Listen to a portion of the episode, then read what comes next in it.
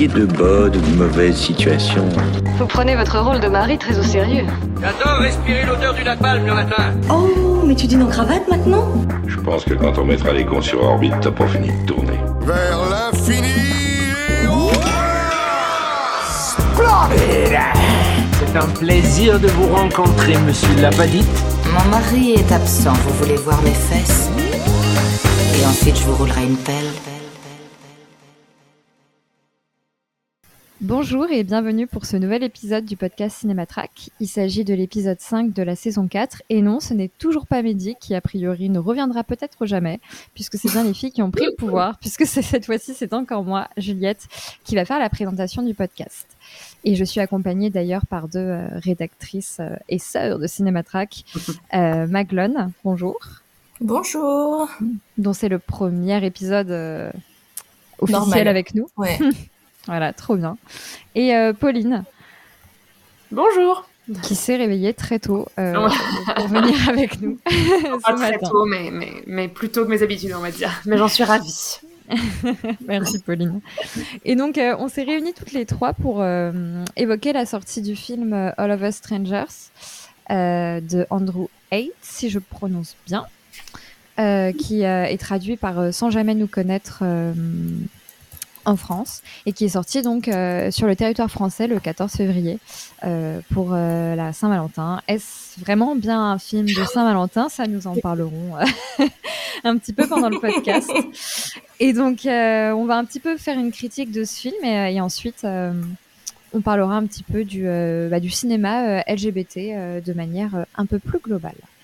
Mais pour commencer, je pense que si vous êtes à cet épisode, si ça se trouve, vous êtes des habitués du podcast Cinématrack. Et comme vous pouvez vous en douter, on va commencer par les actus euh, ciné qui sont arrivés euh, récemment. Euh, Pauline, il me semble que tu n'as pas d'actu.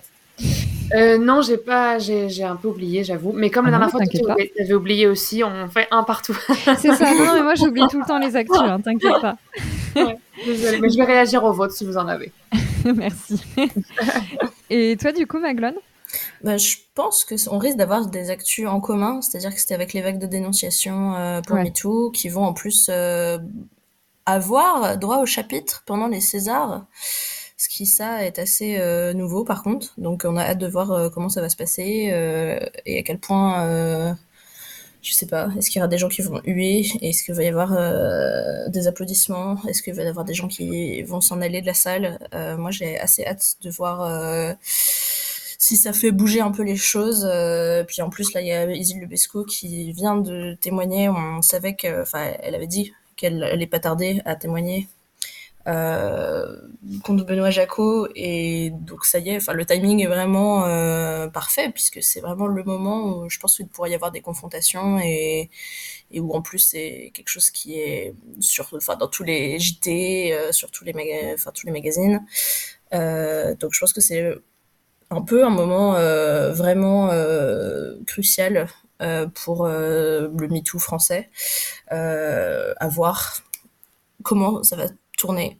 Mais enfin, bah, je pense que tu as sûrement une actualité en commun avec ceci, je sais pas. Oui, exactement. Bah, moi, j'allais parler de la même chose que toi, en fait. hein. J'allais parler de... Parce que du coup, pour recontextualiser un peu, oui, je pense que tu parles des accusations... euh, Enfin, des témoignages de euh, Judith euh, Godrèche contre Benoît Jacot, aussi Doyon.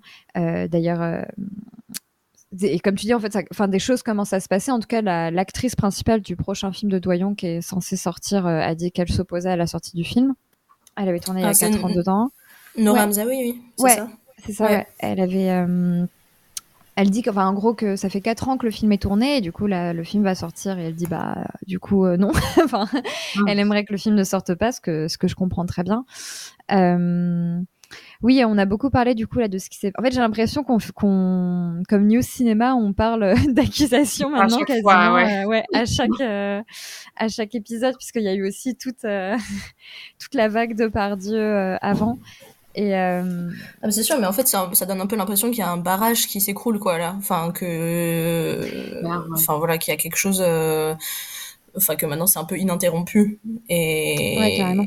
Et qu'il y a limite. Enfin, que la, la place des témoignages, elle prend plus de place que les protection, dénégation, euh, enfin les justifications habituelles. Enfin là en ce moment, le, la balance s'inverse un tout petit peu. Euh, C'est-à-dire qu'il y a quand même vraiment plus euh, de noms.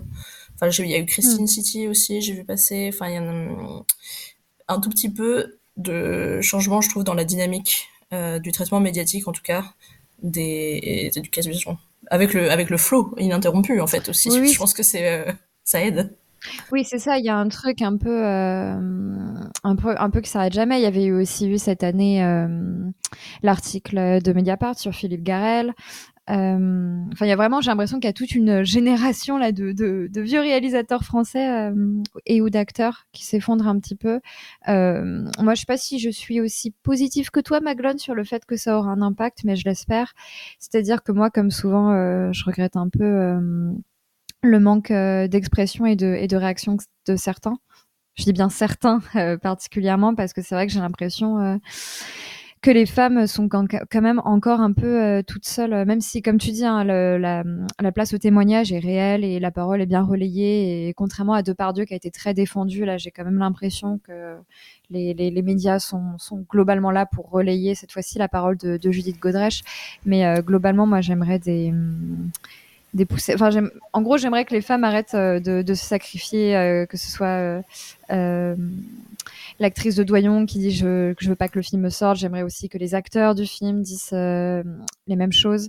Bref, j'aimerais qu'il y ait aussi que, comment dire, que les voix masculines, en tout cas des acteurs, s'élèvent un peu plus. Parce que là, récemment, la, voix, la dernière voix masculine qu'on a entendue, c'est le portrait de Lindon, dont je sais plus quel journal, et qu'a traité Céline Sciamma de woke. Et, ouais. et voilà, quoi. C'est un peu c'est un peu dommage parce qu'en fait, on, on, parle beaucoup d'une nouvelle génération euh, qui arrive, mais comme euh, comme ils sont quand même très silencieux sur ces trucs-là et tout ça, euh, moi j'ai pas encore l'impression que les que les mecs sont capables de de se mettre beaucoup en danger pour défendre leurs exact. collègues. Ouais. Et on verra.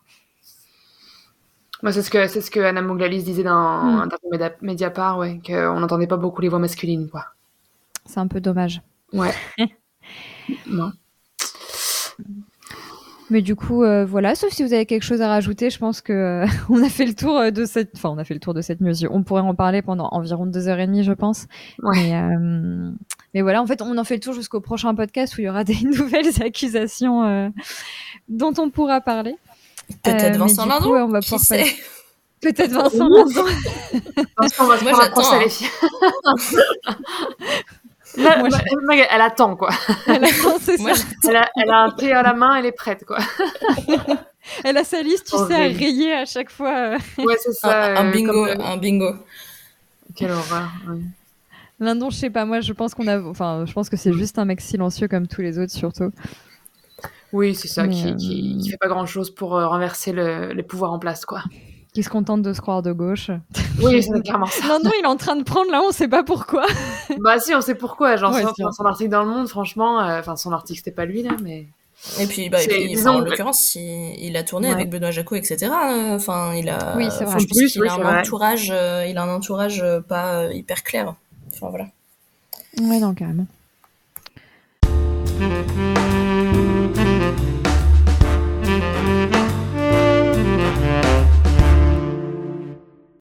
Euh, donc du coup, on va pouvoir passer à, euh, à un tout autre sujet, puisqu'on va pouvoir euh, évoquer le film.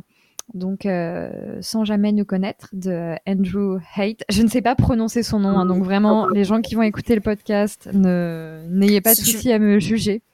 Si tu veux faire une blague comme RuPaul, RuPaul ferait la blague en disant, en disant Andrew Hey parce que Ah, c'est homosexuel. Andrew Hey Voilà. J'adore. Bah voilà, donc euh, All of a Stranger de Andrew Hay, euh, qui est donc un film qui est euh, sorti en France, du coup, je le redis, le 14 février.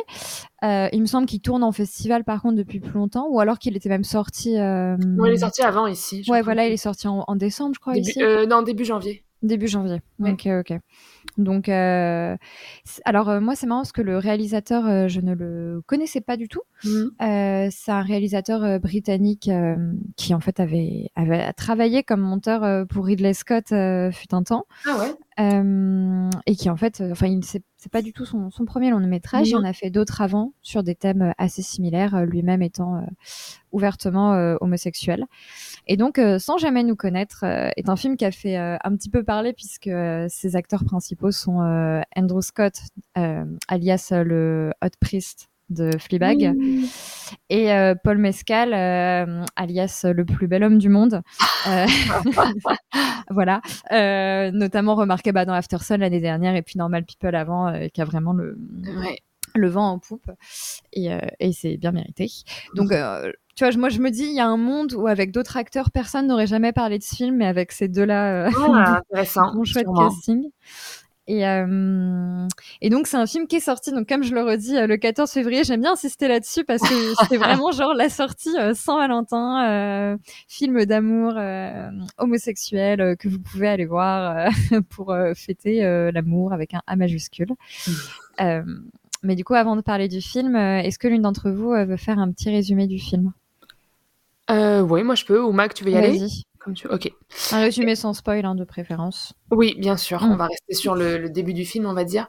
Euh, donc, euh, sans jamais nous connaître, ça suit euh, donc Andrew Scott qui est scénariste et il habite seul dans une tour ultra moderne à Londres. Et un soir, euh, il rencontre un de ses voisins qui est plutôt chaud puisque c'est Paul Mescal. Euh, et euh, Paul Mescal le drague, mais Andrew Scott ne donne pas suite. Et en fait, donc va y avoir cette histoire d'un côté, l'histoire de sa rencontre avec son voisin, et en parallèle, il va en fait commencer à revoir ses parents qui sont pourtant morts il y a 15 ans, 20 ans, quand il était quand il était quand il était enfant. Et euh, donc il y a toute cette, histoire de lui qui euh, arrive à retourner dans la maison de son enfance, à parler avec ses parents, à manger avec ses parents et à en fait le- le- les mettre à jour un peu sur sa vie à lui. Et bon, évidemment, c'est un peu le, bah, le sujet du film. Qu'est-ce que comment dire euh, que sont ses parents en fait? Est-ce que ce sont des fantômes? Est-ce que ce sont les produits de son imagination? Est-ce que il est, ils sont vraiment là? Voilà, c'est toute une c'est euh, l'histoire en parallèle. C'est euh, c'est lui qui euh, qui règle entre guillemets son traumatisme d'avoir perdu ses, ses parents à un âge si jeune. Est-ce que c'est un résumé correct? Euh, tout à fait, merci. Je me demandais si le coup des parents n'était pas du spoil, mais il me semble que l'une des bandes annonces le Ouais. dit. Ouais, voilà. Moi, je, Ouais. je ne l'avais pas vu, mais oui, oui. donc, J'avais pas vu non plus, mais on, on comprend. Ah bah mince, euh, bon, bah, désolé ouais. si c'est un spoil Ah, pour les gens qui nous c'est un spoil, c'est dans une, euh, c'est dans l'une des bandes annonces. euh, Ça arrive au bout d'un quart d'heure de film. Je pense que, Ok, bon voilà. je pense que c'est ok. Et, euh, et comme je- c'est marrant, j'en j'en parlais avec une collègue et de toute façon, Ouais. ce qui me concerne, je pense que la mise en scène te le dit seconde une, donc de toute façon, euh, Ah bon pour voilà. les parents. Ah bah justement, je sais pas d'accord. mais on en Ah, parle. on en- reparler. On, en- On va en on- parler. on pourra en, en reparler. Euh, non, je voulais juste préciser avant, parce que genre, en fait, tout de suite, on a parlé de spoil. Euh, moi, je pense que ce film, est, il est plus intéressant d'en parler en se permettant de le spoiler. Oui, Donc, très vite, pas tout de suite. Rassurez-vous, chers auditeurs et auditrices. Euh, très vite, euh, on passera à une partie spoil et euh, Mehdi au montage euh, pourra incruster sa voix qui dira quand il faudra mettre l'épisode. Mais euh, voilà, je pense qu'on passera vite à une partie spoil. Mais avant, je vais juste vous demander euh, à toutes les deux votre avis, en essayant donc de ne pas spoiler. Et après, on pourra euh, se faire plaisir. De toute façon, moi, je pars du principe qu'en général, si on écoute un podcast sur un film, c'est qu'on a déjà vu le film. Ouais. Alors, quel est ton avis? Alors, euh, Pauline, quel a été ton avis sur le film? Euh, alors, euh, bon, moi pour la blague, c'est quand même la troisième fois que je parle de ce film dans trois podcasts Cinématrack de suite parce que j'en ai parlé. J'ai dit que c'était le film que j'attendais le plus dans le podcast de fin d'année. Euh, le podcast précédent, j'ai dit que c'était ma recommandation euh, en salle pour le mois de février. Donc là, voilà. Donc là, on y est, quoi. Genre, euh, c'est le moment. Euh, oui, bah, moi j'ai adoré ce film. Ça m'a vraiment, bah, ça m'a ça m'a ramassé, quoi. J'ai fini en, en grand sanglot dans la salle. Je trouve que le, les- le duo d'acteurs marche vraiment très bien. Il y y a vraiment une alchimie très belle entre eux. J'ai énormément aimé aussi, on les a pas mentionnés d'ailleurs, mais le couple de parents est joué par Jamie Bell et euh, Claire Foy qui étaient dans The Crown. Et euh, ils m'ont vraiment bouleversée aussi. En fait, j'ai trouvé qu'ils étaient, qu'ils étaient excellents euh, dans ce rôle-là. En fait, bah, on en reparlera, mais j'ai été très surprise aussi de, la tournure qu'a pris le film, notamment la, la fin. Je m'attendais vraiment pas à ça. Euh, mais oui, je, je, je peux pas dire que j'ai été déçue. C'était donc c'est ça, c'était mon attente 2024 et euh, et euh, j'ai été euh, j'ai été bouleversée comme je je m'attendais pas à être bouleversée de cette manière-là, mais j'ai été autant bouleversée que je pensais être bouleversée. Voilà. ok, très bien, merci. Euh, et toi, Maglone, du coup? Eh bien, moi, j'ai été très déçue ah par ce film. je sais, ça va être le, le contrepoint. Euh... Non, mais c'est pour ça que j'ai choisi Lord on purpose. c'est ça, parce que en fait, euh, pareil, je l'attendais quand même avec euh, impatience, mais alors, je, par ailleurs, j'ai pas pas aimé le film. Je pense pas que ce soit un mauvais film. Euh, les acteurs sont effectivement tous impeccables, mais euh, en fait, moi, j'ai vu un peu venir la fin assez tôt. Et non seulement je l'ai vu venir, mais je me suis dit, oh, j'espère que c'est pas ça la fin parce que ça va trop me saouler. Et non seulement c'était ça la fin, mais c'était la pire version de la fin que, enfin voilà, c'est pour ça qu'on va être obligé de spoiler bientôt. Mais et en fait, ça m'a un peu euh, détaché du film à partir du moment où je me suis dit ah j'espère que j'espère que le film va pas faire ça et le film l'a fait. Et en fait, je trouve que du coup, pour l'histoire, euh, donc le fait de rencontrer ses parents euh, en étant soi-même adulte, c'est quelque chose là qu'on a qu'on a pas mal vu sur nos écrans récemment, euh, vu que c'était aussi le sujet dans de Petite Maman euh, de Cynthia et euh, du dernier Miyazaki. En fait, là, j'ai trouvé que bah, du coup, à la fois c'était super bien, enfin que cet élément était super bien dans le film, mais que à côté, et je sais pas si c'est une question de budget, si en fait ça coûtait trop cher d'avoir Paul Mescal Mais le fait que le film soit tellement claustrophobe par ailleurs m'a un peu euh, laissé sur ma faim.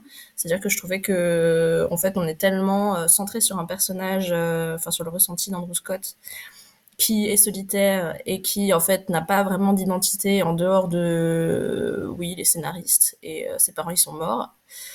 Et ça m'a un peu, j'ai un peu étouffé pendant le film et ce qui, a été confirmé par en plus la, fin qui je voulais ne pas voir advenir et qui est advenue. Voilà, donc c'est pour ça que ça m'a pas mal déçu parce que je pense qu'il y avait des très bons éléments et que mais que que le film a fait des enfin des choses que je n'aime pas que les films fassent. voilà. ok, très bien. Euh, bah moi, du coup, je suis un peu plus comme Pauline. J'ai beaucoup euh, aimé le film. Euh, c'est marrant parce que la fin mystérieuse qu'on ne dit pas, je l'ai aussi deviné assez tôt. Mais euh, moi, j'avais pas trop de problèmes avec ça. Je suis en mode, ah, peut-être qu'ils vont faire ça. Et puis on verra.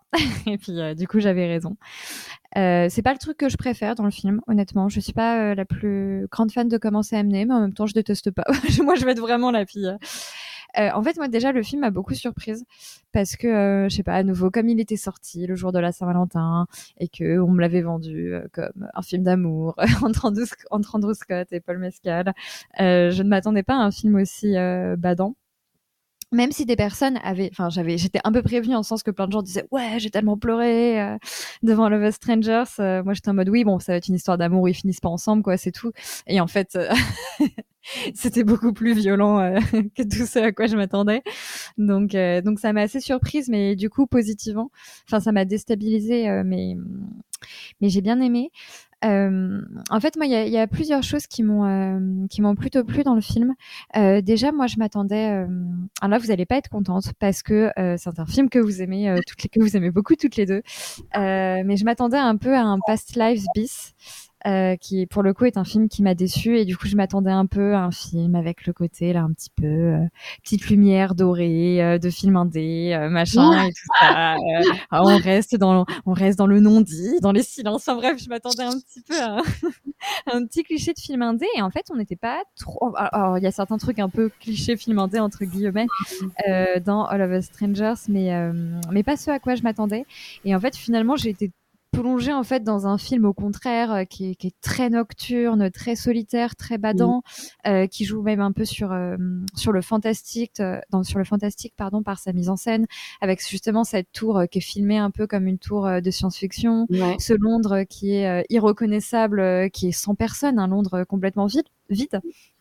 Ce qui, ce, qui, ce qui a un contresens total euh, à cette ville. Euh, ces lumières un peu un peu rougeâtres, euh, beaucoup d'effets de, de déformation, un montage parfois qui cut un peu étrangement. Donc en fait, il y a, y a, tout un truc presque pas entièrement expérimental. Il aurait peut-être même presque pu aller plus loin, mais en même temps, moi, je trouve qu'il essaye quand même des choses. Un côté, ouais, une, une mise en scène très très étonnante, très très beaucoup dans, dans le contre-pied qui m'a qui m'a beaucoup surprise et, euh, et, beaucoup plu.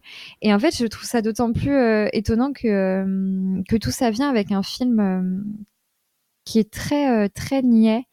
mais alors, vous, dans le bon sens du terme, en fait, c'est un film qui est très oui, niais, en fait, c'est le seul mot que je trouve à dire euh, dans, dans, certaines de ses répliques, euh, dans sa manière parfois même de surexpliquer les sentiments des personnages par leur dialogue entre eux. Euh, tu te dis oui, bon, d'accord, toi, tu as, as, vu, as vu beaucoup de comédies romantiques, tu as besoin de dire les trucs. Et en même temps, je sais pas pourquoi, quelque chose, moi, pour moi, ça aurait pu être un, un énorme reproche que j'aurais pu faire au film. Mais en fait, euh, pour moi, ça marche très bien avec le film parce que comme le film est littéralement l'histoire de quelqu'un qui, bah, par exemple pour, ses parents, qui euh, invente de revoir ses parents pour pouvoir leur dire tout ce qu'il voulait leur dire et pour pouvoir leur faire dire tout ce qu'ils voulaient euh, entendre. Dans ce genre de cadre, moi je trouve que la niaiserie a en fait toute sa place parce que bah, quand tu quand tu en, enfin en fait en gros tout, tout, euh, quand on connaît le, deuil, euh, ce qui est malheureusement quelque chose que je connais assez bien, euh, on, se, souvent on a cette idée de oh, qu'est-ce que j'aurais pu lui dire ou qu'est-ce que j'aurais aimé qu'il me dise sur ma vie d'aujourd'hui. En fait, bah, on s'amuse quand même à imaginer le mieux et, euh, et, le plus touchant et le plus cliché. Et du coup, moi, je trouve que le film, du coup, a raison de pas euh, contourner ce genre de choses et le faire. Mais et en plus, je trouve le film intéressant parce que euh, il ose quand même en fait montrer euh, la part sombre de ces personnages qui pourtant n'existent plus. Donc voilà, je sais plus pourquoi j'en étais là-dessus. Oui, pour dire que le film est niais, mais que je trouve que c'est justifié et, et que c'est pas inintéressant et que comme il y a un côté très, pourtant c'est des adjectifs que j'aime pas trop d'habitude en critique, mais comme c'est comme il y a un côté très sincère, on va dire.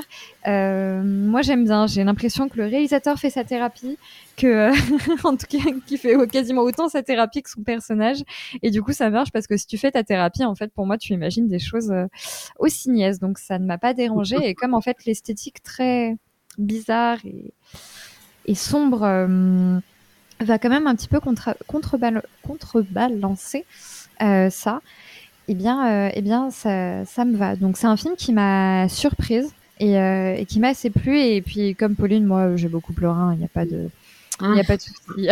J'étais secret, pas de. Ouais. J'étais pas bien, quoi. Donc, euh, c'est bien, il a rempli, en tout cas, euh, avec moi, ce rôle-là. Ouais, c'est vrai que, enfin, que, ce, dont, ce, que, ce que tu dis, moi, ça me fait penser qu'effectivement, c'est un peu comme si c'était enfin c'est le scénario d'un mélo mais que la mise en scène c'est un peu un film d'horreur Enfin, en tout cas, un thriller, un thriller psychologique peut-être, euh, ce qui est genre le cran d'en dessous. Mm. Et pour moi, c'est fou parce que c'est vraiment pas marché. Du coup, j'étais vraiment, euh... enfin, j'ai trouvé ça lourdingue. Du coup, oh euh, voilà. on a des voilà. aux onomatopées oh Pauline, j'aime beaucoup. T'as pas pleuré, Mag, quoi. T'as pas été ému et tout, quoi. Hum, j'ai eu, j'ai eu deux larmes, ah, mais c'était euh, avant la fin. Du coup, c'était en fait c'est la scène du diner. Voilà. Ah oui, bah, moi c'est là où j'ai commencé à mais alors la fin du coup c'était overkill. Voilà, je sais pas, c'est peut-être là le moment il va falloir spoiler, mais la fin pour moi c'était overkill. C'était euh... du coup, en fait j'avais pas besoin de ça et euh... enfin ouais, du coup ça m'a pas, enfin ça a un peu tué. Euh... Je me... Enfin, j'ai trouvé que ce qui jusque là du coup réussissait à balancer encore un peu, euh, à équilibrer entre euh, oui est-ce qu'il y a de la tension, est-ce que c'est de l'émotion, un peu les deux Mm. Là, c'était plus du tout subtil, c'était très manipulateur, j'ai trouvé. Enfin, très euh, mm. grosse ficelle. Très grosse ficelle. C'est ce que j'ai trouvé. Et donc, à la fois, je, je ah, non. comprendre, hein, comme non, non, bah, du coup, on peut, euh, on peut dire la fin. Euh, à partir de là, on rentre dans la, dans la case gros spoil. Euh, et on va en parler jusqu'à un temps, euh, je ne sais pas. Donc, euh, soit zapper au hasard, soit ouais. tu n'auras qu'à faire un petit caméo de voix. Bonjour, vous pouvez aller à la minute 55 de ce podcast. Donc, qui veut? Bah vas-y Maglone, comme, comme ouais, ça t'a énervé, on, te, on veut t'entendre le dire. Alors, on se dit, tiens, ce personnage voit des gens qui sont morts. Mhm. Peut-être que son copain idéal, euh, qui est Paul Mescal, qui est un beau gosse qui se jette sur lui euh, et qui est parfait, qui lui fait des, des petits massages, des petits, mm, voilà, des petits bisous, des, qui est parfait. Peut-être que ce personnage n'existe pas non plus et ou est mort et ou que c'est dans sa tête. Et là, je me dis ah ouais parce qu'effectivement c'est un écrivain, il a l'air d'avoir une imagination euh, débordante. C'est peut-être que c'est ça qui se passe, ce petit montage, euh, ce petit montage de relation parfaite avec son voisin. Et effectivement, euh, du coup, quand leur couple commence à battre de l'aile euh, et qu'en fait, il veut même montrer ses parents qui sont morts à euh, Paul, à son copain, et que son copain réagit euh, de manière un peu bizarre, un peu tendue, un peu mais n'importe quoi, pourquoi tu m'emmènes dans cette maison vide? Euh, Et que tout se mélange. Là, je me dis ah là là, hmm, est-ce que Paul Mescal euh, ne va pas être euh, un fantôme lui aussi? Après, Ah, il y avait quelques avant, hein. Ouais, bah, j'avais déjà deviné avant, genre, euh, à partir du moment où il voit ses parents, euh, enfin voilà. Mais après, genre là, vraiment le moment où il arrive dans la maison, je me dis, ah ouais, c'est ça, c'est là qu'on va découvrir vraiment que, que c'est aussi euh, dans sa tête. Il y avait quelques petits éléments qui laissaient l'ambiguïté, parce qu'ils vont en boîte de nuit, il y a une scène importante dans une boîte de nuit où du coup tu te dis, ah, mais il y a d'autres gens. Peut-être que du coup c'est un, un vrai homme de chair et d'os et de sang, et que ça ne va pas être un fantôme. Mais euh, donc après avoir réglé ses comptes avec ses parents, il retourne dans sa dans son immeuble vide et euh, réalise que peut-être en fait euh, son copain peut-être c'était pas vraiment dans la réalité réelle euh, et vraie euh, du monde physique qu'ils se sont euh, qu'ils ont fait l'amour et se sont aimés tendrement. Et donc il va chez son voisin et il arrive et il euh, fait la moue que l'on fait quand on sent une très mauvaise odeur et donc là j'étais oh non voilà j'ai vraiment je crois que j'ai vraiment fait ah comme ça dans la salle parce que j'étais ah bah bah, bah c'est voilà donc c'est sûr que c'était dans sa tête et qu'en plus l'autre gars il est mort J'ai beau avoir aimé la fin, j'aime beaucoup comment tu build up le truc. avec trop drôle. Et là, il arrive, et ça pue dans l'appart. Non, là- parce que parce que je me disais alors ok si le copain c'était pas vrai soit mais Soit. Dans ce cas-là, genre donnez-moi au moins que juste il est vivant et que juste euh, bah, ça va pouvoir être. Enfin maintenant qu'il a enfin réglé sa- ses problèmes avec ses parents sans faire de thérapie, hein, alors qu'il a 40 ans bien tapé, il Mm. était temps. Peut-être qu'enfin il va pouvoir s'ouvrir au monde et que ça, ça serait une jolie fin. Ça me saoulerait un petit peu parce que c'est un peu facile de. C'était dans sa tête depuis le début. Enfin, on, on l'a déjà vu ça. Et c'est rare que ça. Enfin, je trouve qu'en l'an de grâce 2024, c'est rare que euh, que ça passe de comme comme ça pouvait le faire euh, dans Fight Club et compagnie euh, jadis. Mm. Euh, mais je me dis bon, au pire, voilà, il est voisin et maintenant il va pouvoir enfin arrêter de le rejeter et arrêter de fantasmer une relation et vivre une vraie relation. J'espère qu'il est pas mort, j'espère qu'il est pas mort, j'espère qu'il est pas mort. Mm. Mais comme il a été présenté au début qu'il était euh, alcoolique et euh, pas forcément euh, très équilibré, en fait, non seulement il est mort, mais il est mort depuis la fois où il est allé voir Andrew Scott chez lui et qu'Andrew Scott l'a qu'Andrew Scott l'a rabroué, lui a dit rentre chez toi, euh, j'ai besoin d'être tout seul et de penser à mes parents morts. Mm. Et euh, donc en fait, euh, enfin donc voilà, il y a ce cadavre putréfié sur son lit qui, enfin et, en plus, je trouve qu'il y a vraiment le poids hyper lourd de se dire ah bah oui mais c'est parce que il l'a, s'il l'avait laissé entrer chez lui, et bah peut-être qu'il serait pas mort. Enfin, Il a rejeté, ouais. Donc c'est c'est vraiment couche sur couche sur couche de trauma. T'es genre ah bah oui bah il vient de régler son trauma avec ses parents, c'est bien et il est reparti pour 30 ans de trauma de responsabilité d'avoir euh, laissé son voisin beau gosse mourir quoi. Voilà. Mais ça finit Non, euh, sur, non, euh, ça finit bah ça finit sur euh, oui il fait un câlin et il fait la grande cuillère de- du cadavre quoi. vas-y. Non, je, je vais juste faire une vanne. Non, j'allais dire, toi- moi, de toute façon, dès le début. Pardon.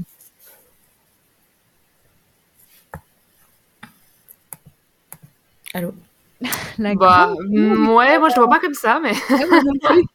Non j'allais juste dire que moi, j'avais fait une. euh, Après, je te laisse répondre. Non, vas-y, vas-y.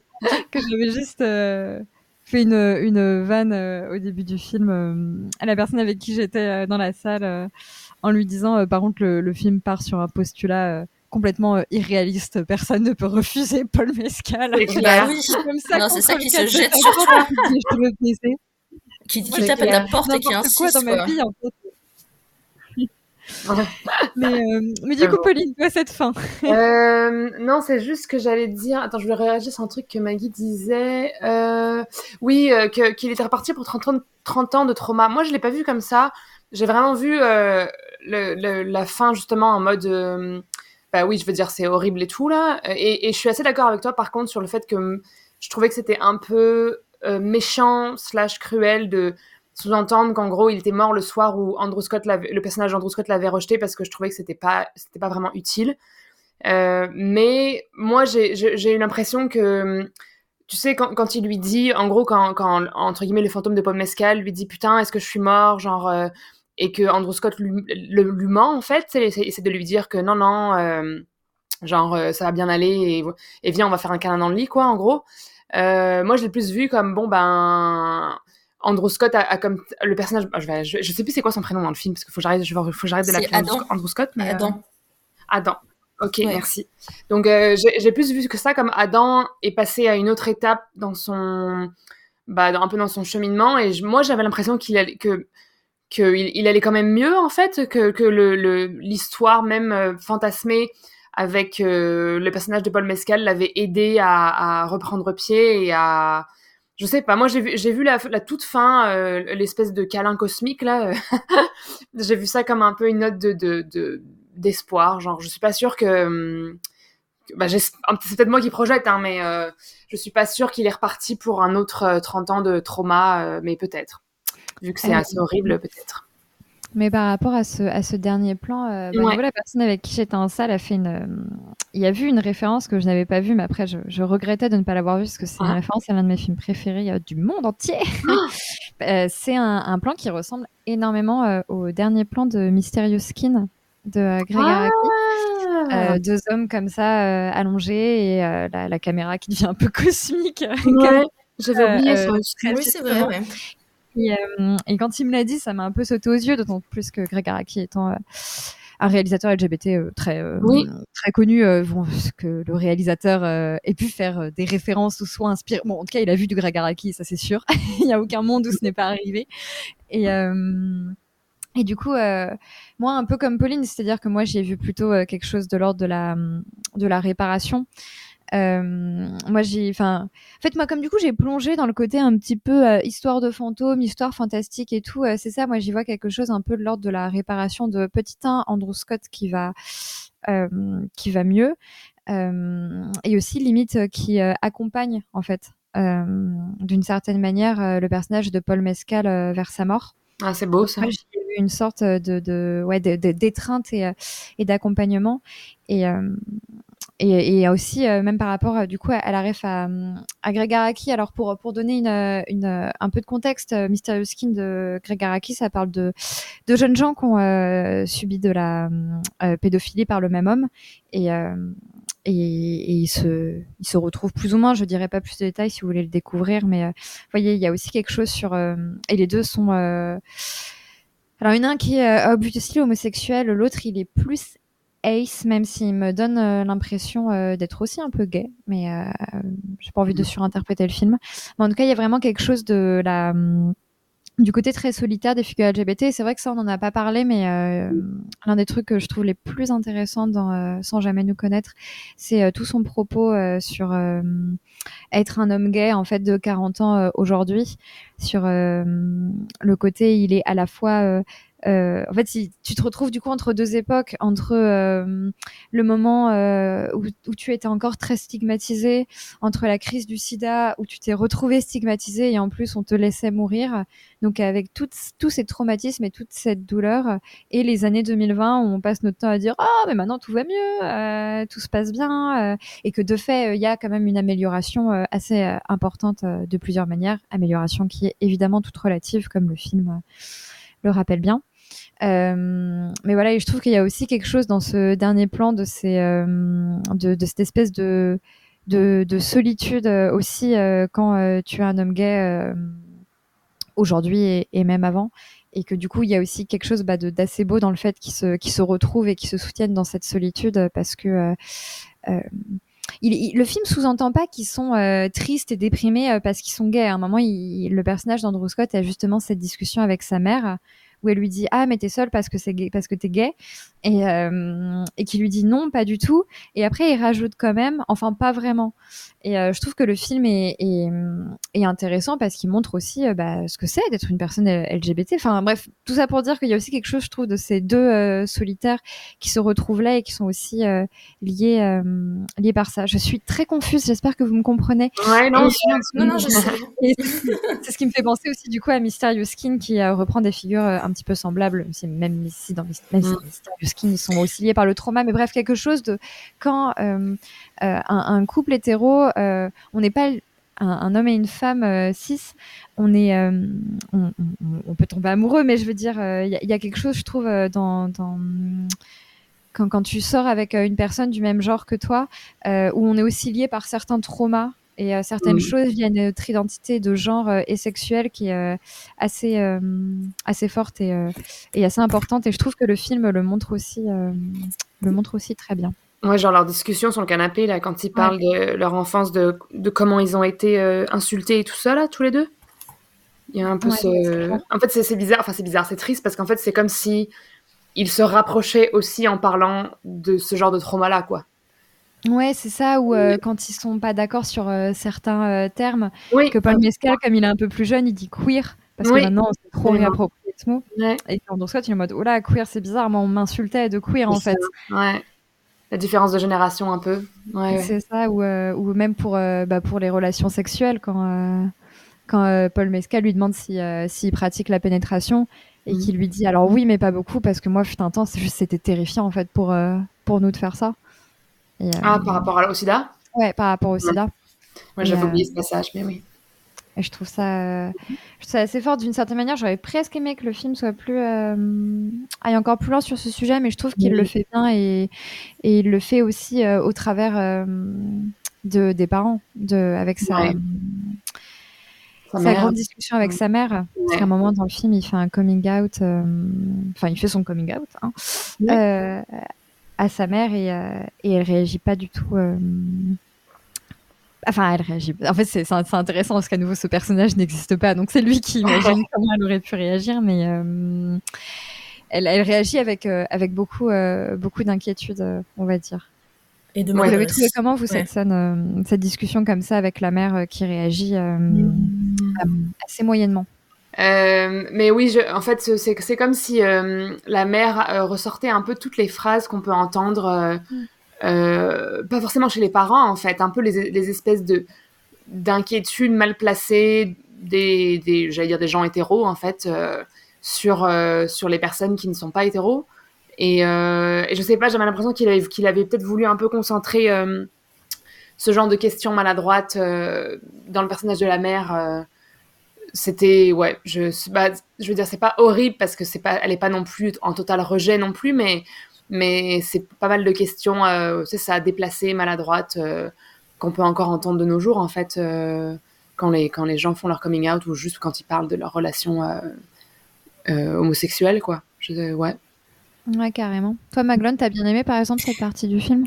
Oui, c'est vraiment, je pense que c'est la partie que je préférais, du coup, de manière, le traitement des parents. Et bah, c'est ça, c'est. Enfin, je trouvais que c'était. Déjà, les deux jouent très bien le fait que ce soit des conversations euh, bah, imaginaires, mais euh, moi je pense que j'aurais encore peut-être plus préféré. Bah, c'est un autre film du coup, mais comme comme il est scénariste, je pense que comme euh, enfin comme on nous présente que ces discussions, c'est un peu parce qu'il se replonge dans son passé, qu'il se pose des questions sur comment ça se serait passé s'il avait pu faire son coming out, si ses parents n'étaient pas morts quand il avait 12 ans. Il y a vraiment quelque chose, je me suis dit limite j'attendais peut-être des scènes comme s'il répétait et qu'il y avait des scènes qui se passaient différemment, qu'il y aurait une fois où elle mm. réagit très mal, une fois où elle réagit euh, bof, une fois où elle réagit bien. Euh, au final, il n'y a qu'une seule version et il y a vraiment euh, bah, des échanges qui sont cohérents euh, d'une fois à l'autre parce que donc sa mère, elle, elle fait des progrès, son père finalement réagit mieux que ce qu'il craignait. Il y a quelque chose de, enfin comme s'il avait choisi un peu Enfin, c'est, de manière, c'est l'ambiguïté qui, qui reste autour du fait que c'est peut-être des fantômes parce qu'ils agissent de manière cohérente et ils sont conscients d'être morts. enfin, il y a comme mm. ça qui. Ils ont des discussions parce qu'ils ont un accident de voiture euh, sur euh, comment ça s'est passé, euh, comment, comment ils sont morts, quoi, et s'ils ont souffert. Mm. Donc, donc de toutes les manières, le film laisse ça ouvert de dire bah c'est peut-être vraiment juste des fantômes et, et pas son imagination de scénariste. Mais j'ai trouvé que c'était vraiment très bien joué. euh, Enfin, effectivement, le, bah, le sida, euh, l'inquiétude euh, de voir son enfant qui est homosexuel à cette période qui est vraiment renforcée par, euh, bah, par l'époque et par euh, bah, en Angleterre, c'était vraiment. euh, Enfin, en l'occurrence, c'est un truc où, qui a été pas mal euh, traité dans la série It's a Sin. Je sais pas si vous l'aviez vu.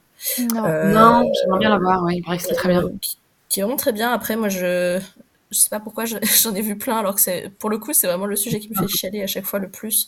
Mm. Euh, il y a- aux États-Unis, il y avait aussi euh, When We Rise et The Normal Heart qui sont vraiment très bien. Mhm. Euh, des séries aussi. Et c'est sûr que, bah oui, dans le rapport parental, et... mais où limite c'est un peu évacué aussi, parce que c'est aussi sur juste euh, le deuil et le fait que il leur... enfin, ses parents lui manquent et qu'il aurait aimé pouvoir leur dire, et...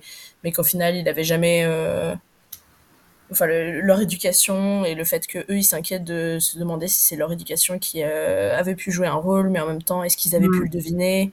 Enfin, tout ça, tous ces questionnements, j'ai trouvé ça vraiment très euh, sincère, effectivement, et très euh, proche de, de ce que ça doit être pour quelqu'un qui a vraiment perdu ses parents jeunes. Euh, je pense que, enfin, moi, je l'avais jamais vu au cinéma, ce- cette partie précisément du film. Mais, euh, mais oui, moi aussi, j'aime beaucoup euh, euh, la- cette partie, enfin, les- les- la réaction des parents. De toute façon, je sais plus si c'est, euh, je crois que c'est Pauline, oui, t'as reparlé du cast des parents. Ouais. Ah, moi, de toute façon, Jamie Bell, pff, je le- je l'aime trop. Jamie Bah. Bell fait partie ces- de ces acteurs que tu vois hyper rarement au cinéma. Oui. Mais dès que tu le vois, tu te dis, oh, je l'aime bien, lui, c'est vrai. Ouais, Et, vraiment. euh, Et euh, moi, je l'aime vraiment. Il est trop beau. Ouais, il, est vraiment, il est très beau, je suis d'accord. Je suis vraiment pour, d'accord. pour ne rien gâcher. Claire Foy, euh, moi je, aussi, c'est une actrice que j'aime énormément, que je, je la trouve toujours. euh, elle, est, elle, a- elle, est, elle est très magnétique. Je sais pas comment dire. Elle a, elle a Oui, beaucoup elle d'intensité. a, ouais. elle a un truc euh, dans le regard, je trouve, dans ouais. ce film qui est, euh, qui est assez impressionnant.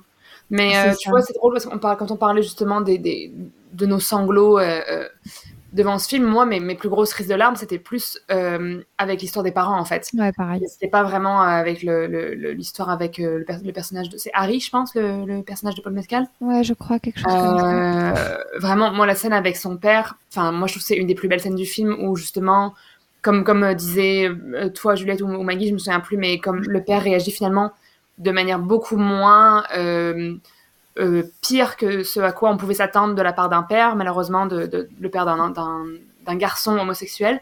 Et vraiment, ça m'a fait mais tellement pleurer. euh, en- Enfin, quand il, je sais plus, quand. En fait, ça l'a fait drôle parce qu'il lui dit des trucs style ouais, je savais parce que tu savais pas lancer le ballon. Ouais. C'est con. Mais, euh, mais au moins, ça fait un peu des petites respirations aussi euh, comiques dans le, dans le film, là, parce que c'est quand même très. euh, On a besoin. Oui, voilà, exactement. C'est quand même assez. euh, euh, pas pesant, mais euh, stressant, peut-être un peu, tout le long. Et, non, c'est super beau. Et bon, pareil, la scène, la scène du dîner, moi, j'étais j'étais à ramasser la petite cuillère, quoi. C'était vraiment. euh, Je sais pas, peut-être aussi parce qu'on est. Là, on parle en, en- tant que personne qui se rapproche plus de l'âge ou justement de l'âge du personnage d'Andrew Scott, Adam. Adam. Peut-être que c'est un truc où on peut plus aussi se projeter. Tu vois, je me dis, ben, ouais, je, je- j'ai j'ai environ, j'ai pas, j'ai pas, j'ai pas 40 ans, mais j'ai environ son âge et, et qu'est-ce que je ferais moi si j'avais perdu mes parents si jeunes Qu'est-ce que j'aimerais leur dire? Enfin, c'est un truc qui, qui, est- qui est assez, euh, je sais pas, c'est, euh, c'était, c'était très bouleversant, en tout cas. je trouvais. Alors moi, comme je sais que j'ai l'âge de Paul Mescal, j'ai souvent tendance à plus m'identifier à Paul Ah, bah voilà. Mescal. Et mais ça me, ça me, ça me traumatise toujours quand je me rends compte que lui et moi on a le même âge. Je me dis, mon Dieu, tu- toi, toi, tu en es là. Après, je me dis, du coup, je peux le rencontrer et on peut euh, se marier. euh, Bah oui, différents voilà. Donc voilà, je pense que c'est parce que c'est voilà, c'est la seule chose qui aurait pu nous empêcher de nous marier. Donc euh, Bien sûr. Moi, mais Paul non mais excusez-moi, j'ai- j'aime bien faire des blagues sur Paul Mescal parce que moi j'étais persuadée que c'est bon, j'avais abandonné les hommes et en fait Paul Mescal existe et je suis en mode putain merde. mais ouais. Mais pour la scène du diner, moi aussi c'est celle qui m'a le plus ému. Mais alors moi c'est un petit détail euh, qui m'a beaucoup beaucoup ému dans la scène et qui m'a fait me dire que malgré l'impression euh, que peut donner le film quand même qu'en effet comme comme tu dis Maglone moi euh, je suis aussi d'accord avec toi que parfois il y a, quand même des des grosses ficelles et des gros trucs où t'es en mode oui allez tu dis cette réplique allez tu dis cette réplique et euh, mais mais parfois il y a des petits des petits trucs qui, qui s'immiscent, qui sont là et qui arrivent à me rendre les scènes bouleversantes et à me toucher. Et moi, c'est donc quand ils sont dans le diner et que évidemment donc là, à ce moment-là on règle le truc euh, du personnage euh, de Scott avec ses parents. Et il y a un, un tout petit moment où juste les deux parents qui sont morts se regardent quand même l'un l'autre et se disent euh, mais tu sais que je t'aime hein et alors là, moi, c'est ça, moi, je trouve ça génial.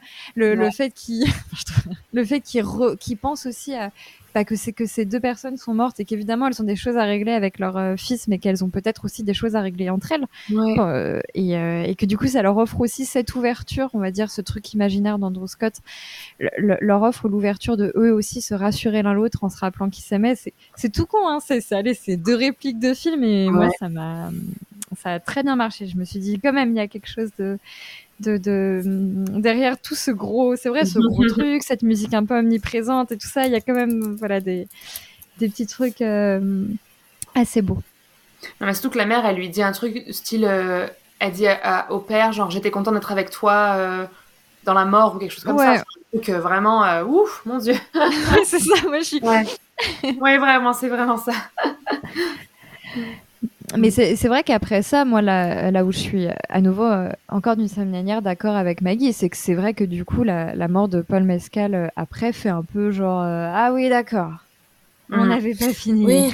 Ouais, parce qu'après, je suis Ouais, d'accord avec vous que c'est ça le beaucoup, montre pas forcément de manière euh, négative, enfin que ça montre pas qu'il est brisé à la fin et que ça finit sur une note euh, tendre, vu que ça finit sur un câlin. Mais euh, mais bon, bah, du coup ça marche pas trop. Justement, je me dis bah est-ce que c'est du déni? Est-ce que c'est parce qu'il peut voir les fantômes, du coup c'est moins grave? Euh, Moi personnellement, je trouve le cadavre de mon voisin qui m'a dragué et je me dis que c'est ma faute s'il est mort. Euh, Peut-être que si je vois son fantôme, je peux faire bonne figure pendant 10 minutes, mais je sais pas comment je m'en remets après quoi. Donc c'est euh, sûr. sûr que là c'était vraiment overkill pour moi le le enfin oui la dernière scène, euh, la dernière séquence. Après, enfin, alors que je Mais trouvais que justement, euh, enfin, je trouvais ça plus thématiquement logique de dire ah bah oui, mais en fait il était bloqué, là il a dû dire adieu à ses parents qui l'ont un peu forcé à lui dire non mais en fait arrête, arrête de penser à nos fantômes et pose à ta vie et va vivre ta vie.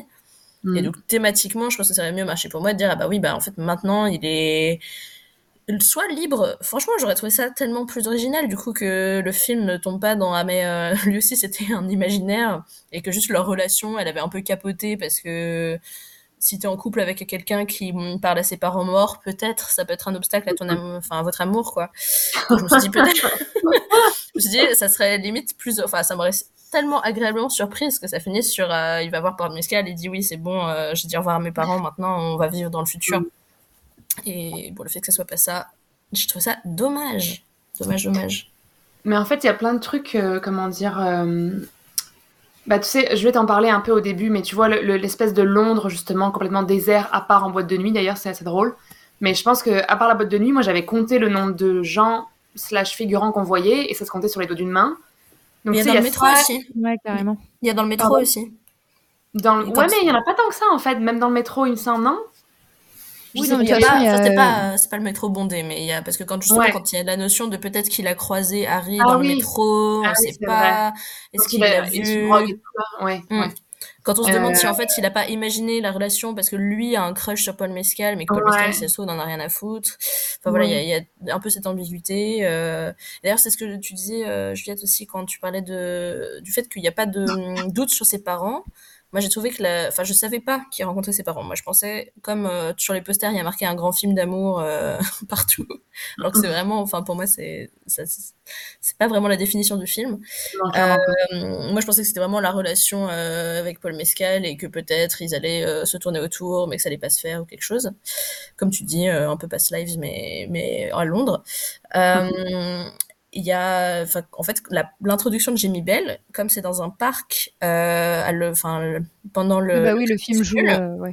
je me suis dit que c'était un peu du cruising, que ça serait peut-être un enjeu sur est-ce qu'il va draguer quelqu'un d'autre, est-ce qu'en fait il va draguer Jamie Bell, et qu'il y avait un peu cette euh, notion d'ambiguïté sur est-ce que c'est un love interest, et enfin qu'il le suit, il le suit jusqu'à une épicerie, et le gars lui dit bah viens chez moi.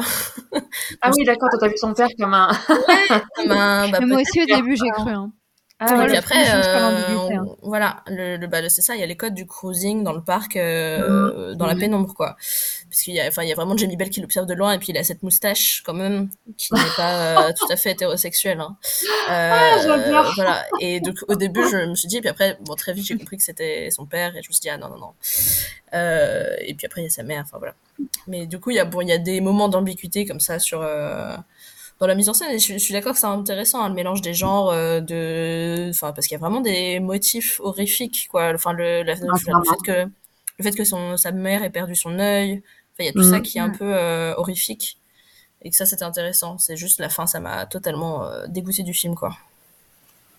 Mais c'est drôle parce que une des personnes avec qui j'étais au cinéma quand euh, j'ai vu le film, euh, lui, il avait vu la fin, il n'avait pas du tout interprété ça comme, euh, comme Paul Mescal était mort, genre, dis- mettons, mettons euh, 10-15 jours avant. Lui, il a vu ça comme, bon, ben, Andrew Scott est capable de voir, entre guillemets, le passé avec ses parents, mais il, voit, il peut aussi voir le futur et en gros, il a rencontré Paul Mescal avant, enfin, comment dire, il va pouvoir changer un peu la timeline de, de- du personnage de Paul Mescal, genre, il va le sauver de la mort qu'il a entrevue, quoi. Voilà, ça, c'est wishful thinking. trop, hein. je pense. Mais non, mais ouais, mais j'ai trouvé ça intéressant. J'étais comme ben, comme bon, c'est comme d'habitude, hein, mais comme quoi on projette tout ce qu'on veut sur les films qu'on voit, mais euh, mais euh, bon, c'est la version optimiste. C'est un peu la version optimiste, comme dans Mon- Monster de Koreeda, dont on Oui. parlait dans le groupe Cinéma Track, genre euh, on était, tu, tu l'as, tu, Ah oui, vu, c'est hein. vrai. Mac, tu l'as vu aussi? Oui, Oui, oui, j'avais vu. Ok, c'est bon. Je voulais, parce que j'allais spoiler, mais donc c'est ça. Tout le monde était comme ah bah je pense qu'ils sont morts à la fin et euh, genre. Et t'as euh, Coréda qui nous a fait Ouais, c'est non. Il est comme non, non, ils sont pas morts. On est comme hmm, ouais, même, même si c'est toi le réalisateur, je suis pas certaine que t'as raison. Hmm, Mais après l'interprétation euh, de, de ton pote, est pas. euh, Maintenant, que, maintenant que tu me l'as dit, ah oui, tu vois, c'est ça. Moi, elle est, elle est pas si absurde parce qu'on pourrait partir du principe que euh, au moment où il recroise Paul Mescal et qu'il lui dit mais je suis mort et qu'il lui dit non et qu'en fait finalement il l'embarque avec lui et ils se font un câlin. Tu peux, Bah, ça. il y a un monde où tu peux interpréter ça comme bah non c'est bon en fait finalement il décide qu'il est allé le voir et qu'il le récupère et que euh, il va le sauver. Hein. C'est ça. C'est Voilà. c'est pas, c'est pas ce que j'ai vu, mais c'est- Non, moi non Parce que l'ai vu non plus. Moi mais non mais maintenant qu'on me le dit, ça me paraît pas si absurde. Mais Parce c'est qu'il y a quand même dit, le j'ai- fait qu'il lui dit non, t'es pas mort. Bah ouais. Donc, Oui, mais tout comme il dit à, et tout comme il dit à sa mère qu'elle a pas souffert et que ça a été rapide. Hein. Oui, non, mais bien sûr. Non. Bien sûr, bien No sûr. Mais, euh, mais eux, eux c'est déjà trop tard, tu vois. Enfin, je sais pas. Non, non, Ouais, mais après, ça. moi, je, je pense que, que Mescal est mort et que voilà. Non, mais que ça me paraît pas si absurde. Je suis, Mais j'ai bien aimé qu'il y, ait- qu'il y ait possibilité d'une autre euh, idée aussi pour la, cette fin. Hmm. je suis ouverte à la résurrection de. Ah de oui, on est très ouverte. Euh, bah écoutez, je pense qu'on a parlé très longtemps de ce film. Ouais. Sauf si vous avez des choses à rajouter? Hmm. Là, c'est bon. Qu'est-ce que... Ah si, je voulais juste revenir sur quelque chose. Je sais pas comment vous avez vu ça, mais il y a beaucoup de, il y a beaucoup de jeux de miroirs dans le dans le film, sur, euh, de miroirs ou de reflets en général, dans le sens, euh, on voit beaucoup les parents euh, de Adam, dans les vitres. Euh, Il y a les, y a, il me semble aussi qu'il y a les miroirs en boîte de nuit, pas mal, où genre, Ouais. Mettons, il regarde une fois et il voit, il voit Harry, il regarde une autre fois, il est pas là. Je sais pas, j'ai pas vraiment réussi à mettre d'interprétation là-dessus, mais, euh, mais je sais qu'à euh, l'époque, je suis sortie en mode, ok, il y a vraiment un truc avec ça parce que c'est, ça revient quand même souvent. Pardon, vas-y, Juliette. Non, mais euh, j'allais te répondre. Enfin, euh, alors moi, c'est grâce à, à ces reflets du miroir Mhm. euh, que j'ai très très vite compris euh, Ah oui. que les parents Ouais. étaient morts. Parce que parce que voilà plus c'est aussi après la scène dans la boîte de nuit on voit juste Paul Mescal dans des reflets où Ouais. je me suis penchée vers la personne avec qui j'étais pour lui dire mais tu penses pas qu'il y a une possibilité que Paul Mescal soit mort? Et, euh, et en fait, moi, ma, ma théorie, en fait, il y a, il y a un poncif de, de littérature et de cinéma euh, qui veut que les miroirs soient, enfin, en tout cas, dans Orphée de Jean Cocteau, euh, les miroirs sont des portails euh, vers le monde des morts. Et, euh, et du coup, pour, pour moi, euh, le miroir symbolise euh, vraiment ça. Alors, je sais pas si c'est à Cocteau qui fait une référence en soi, puisque j'ai l'impression que le miroir, euh, comme motif horrifique, où tu vois le fantôme Ouais, passer derrière, ou Ouais, l'horreur passer derrière. ouais. comme les miroirs sont souvent employés comme des portails, mais aussi employés comme des trucs où on voit des fantômes, où on voit l'ennemi, je pense que ils s'en servent vraiment pour euh, invoquer euh, les morts et les spectres. Enfin, moi, c'est ce que je ouais, ça se tient très bien. Il y a un peu les trucs aussi euh, avec tu sais, les vampires qui n'ont pas de reflets, ce genre Ouais, de trucs. ça. En fait, on reste un peu dans ce que disait Maggie avec le, le, le thème un peu horrifique et, et tout ça là. Ouais, ouais, ok. Non, mais il y a un Euh, jeu horrifique, quoi. Tu sais, quand le, dans le métro, surtout, là, quand la- le reflet de Andrew Scott, là. Mhm. Et tu sais, il y a, il y a le. Tu sais, enfin, en plus, dans le métro parisien, certaines fenêtres font exactement le même truc bizarre où tu as ton image à la fois euh, à l'envers, au-dessus et euh, à l'endroit, et puis en fait, tes têtes se croisent. Ah oui. C'est un truc terrifiant. Euh, ça, le, le film. euh, ça, j'aime bien, c'est des images assez, assez marquantes. Oh, le chat qui s'invite dans le podcast. Bonjour le chat qui s'invite dans le podcast. Bah ouais, qu'est-ce qu'il y a? Voilà. Donc voilà, je pense qu'on en a terminé pour cette euh, partie sur le film. C'était cool, moi c'est pour ça que j'aime bien quand on passe euh, vite euh, version spoil et qu'on décide qu'on va spoiler pendant une demi-heure parce qu'en fait c'est là où ressortent les, les choses les plus intéressantes. Et euh, mais bon, c'est bon, on en a bien parlé et maintenant on va pouvoir passer au quiz. Alors comme quiz, j'ai choisi de vous poser quelques questions un peu bah, sur l'histoire du cinéma LGBT. Oh, intéressant. Donc il y a des choses à la fois. euh, je, me rends, je me suis rendu compte qu'il était possible que le questionnaire soit un petit peu pointu néanmoins. Euh, mais euh, je me suis dit de toute façon, il y a plusieurs trucs, c'est des dates, donc ça c'est un petit peu au doigt mouillé toujours. Et, euh, et de toute façon, je vous donnerai des indices. Et au pire, on apprendra tout ensemble des choses, ce que j'ai appris pour faire le quiz. Et, euh, et voilà, euh, je me suis beau- beaucoup basée pour faire ce quiz que sur la même page Wikipédia qui est extrêmement complète, mais je n'ai pas, j'ai un peu regardé les sources, mais sans vérifier avec le travail euh, journalistique que j'aurais dû faire. Donc, euh, chers auditeurs ou auditrices, s'il y a des imprécisions ou des choses qui vous paraissent mais complètement fausses et terribles, ne m'insultez pas entièrement. Dites-vous que j'ai juste mal fait mon travail et que rien ne vous empêche de venir dans mes DM pour me dire la vérité. Euh, Tout ceci mis à part, la première Euh, question. Euh, quel est le dernier film à avoir reçu la Queer Palm? Euh, Monster de Coréla. Très bien. C'est vrai. J'adore Ça va. balancer, ouais. non, mais parce que je crois que je le savais, mais que c'est Il pas n'y a pas d'erreur. Euh, question un peu plus difficile, peut-être. Quel est le premier film à avoir reçu la Queer Palm? Oh, waouh. Ouf. Euh, Si je puis vous aider un petit peu. l'année? Ouais, Ouais, voilà, je vais vous donner l'année. C'était en 2010, ouais. Ah, c'est pas si vieux? Ok. C'est Carole? C'était pas Euh, Carole non, Ah, 2010. c'est néanmoins quand même un film américain. Mhm. C'est un réalisateur Ouais. Euh, Oh, je sais pas. Ah non, mais en fait. Un euh, autre je- indice? Ouais, je vais vous donner un autre Ah, indice. Euh, Quelqu'un du c'est marrant cast parce que moi, je ne connaissais pas, euh, euh, je savais pas que ce film avait eu la Queer Palm, mais, mais euh, comment dire, c'est pas un film obscur, quoi. C'est un film que. D'accord. Euh, le réalisateur, en fait, il est, euh, il fait beaucoup de films LGBT. Il est assez connu euh, pour ça. Il est américain. Hmm. Et, et c'est pas Greg Araki. C'est Greg Araki. C'est Greg Araki, Ah. c'est- Kaboom? Kaboom? Ouais. Yes. Qui a Bah, je l'ai vu, euh, je l'ai vu au Brady il y a deux semaines là. Ah bah. Ah bah voilà. Voilà. Hmm, c'est cool. Euh, alors là, on va arriver vers les questions un peu plus difficiles, mais c'est pas grave. Allez. Euh, de quelle année date le film que l'on considère comme étant le premier film au monde à avoir pour thème principal une relation homosexuelle? Est-ce que c'est Mädchen Uniform, le film allemand là? Non. C'est pas ça. Enfin, c'est Hmm. pas lui. Là, je te parle de, ouais, du, du premier à avoir une relation homosexuelle, mais là d'ailleurs vise entre deux hommes. Entre deux hommes, ok. Parce que Mädchen Uniform, je crois que c'est 1923, du coup, genre. euh, Euh, ça bon, serait bah, avant attends, c'est- marrant que tu en parles, Maglan, parce c'est la question d'après. Ah. Euh, Ah. Métier in Uniform, euh, c'est 31 et c'est le premier Ah. film à avoir pour thème principal une relation homosexuelle lesbienne. Ok, et ben donc c'est avant 31. Donc, C'est avant 31, oui. Oh, wow. 25 Euh, avant. 23 Je sais pas, je vais dire des chiffres. dit hein. aujourd'hui.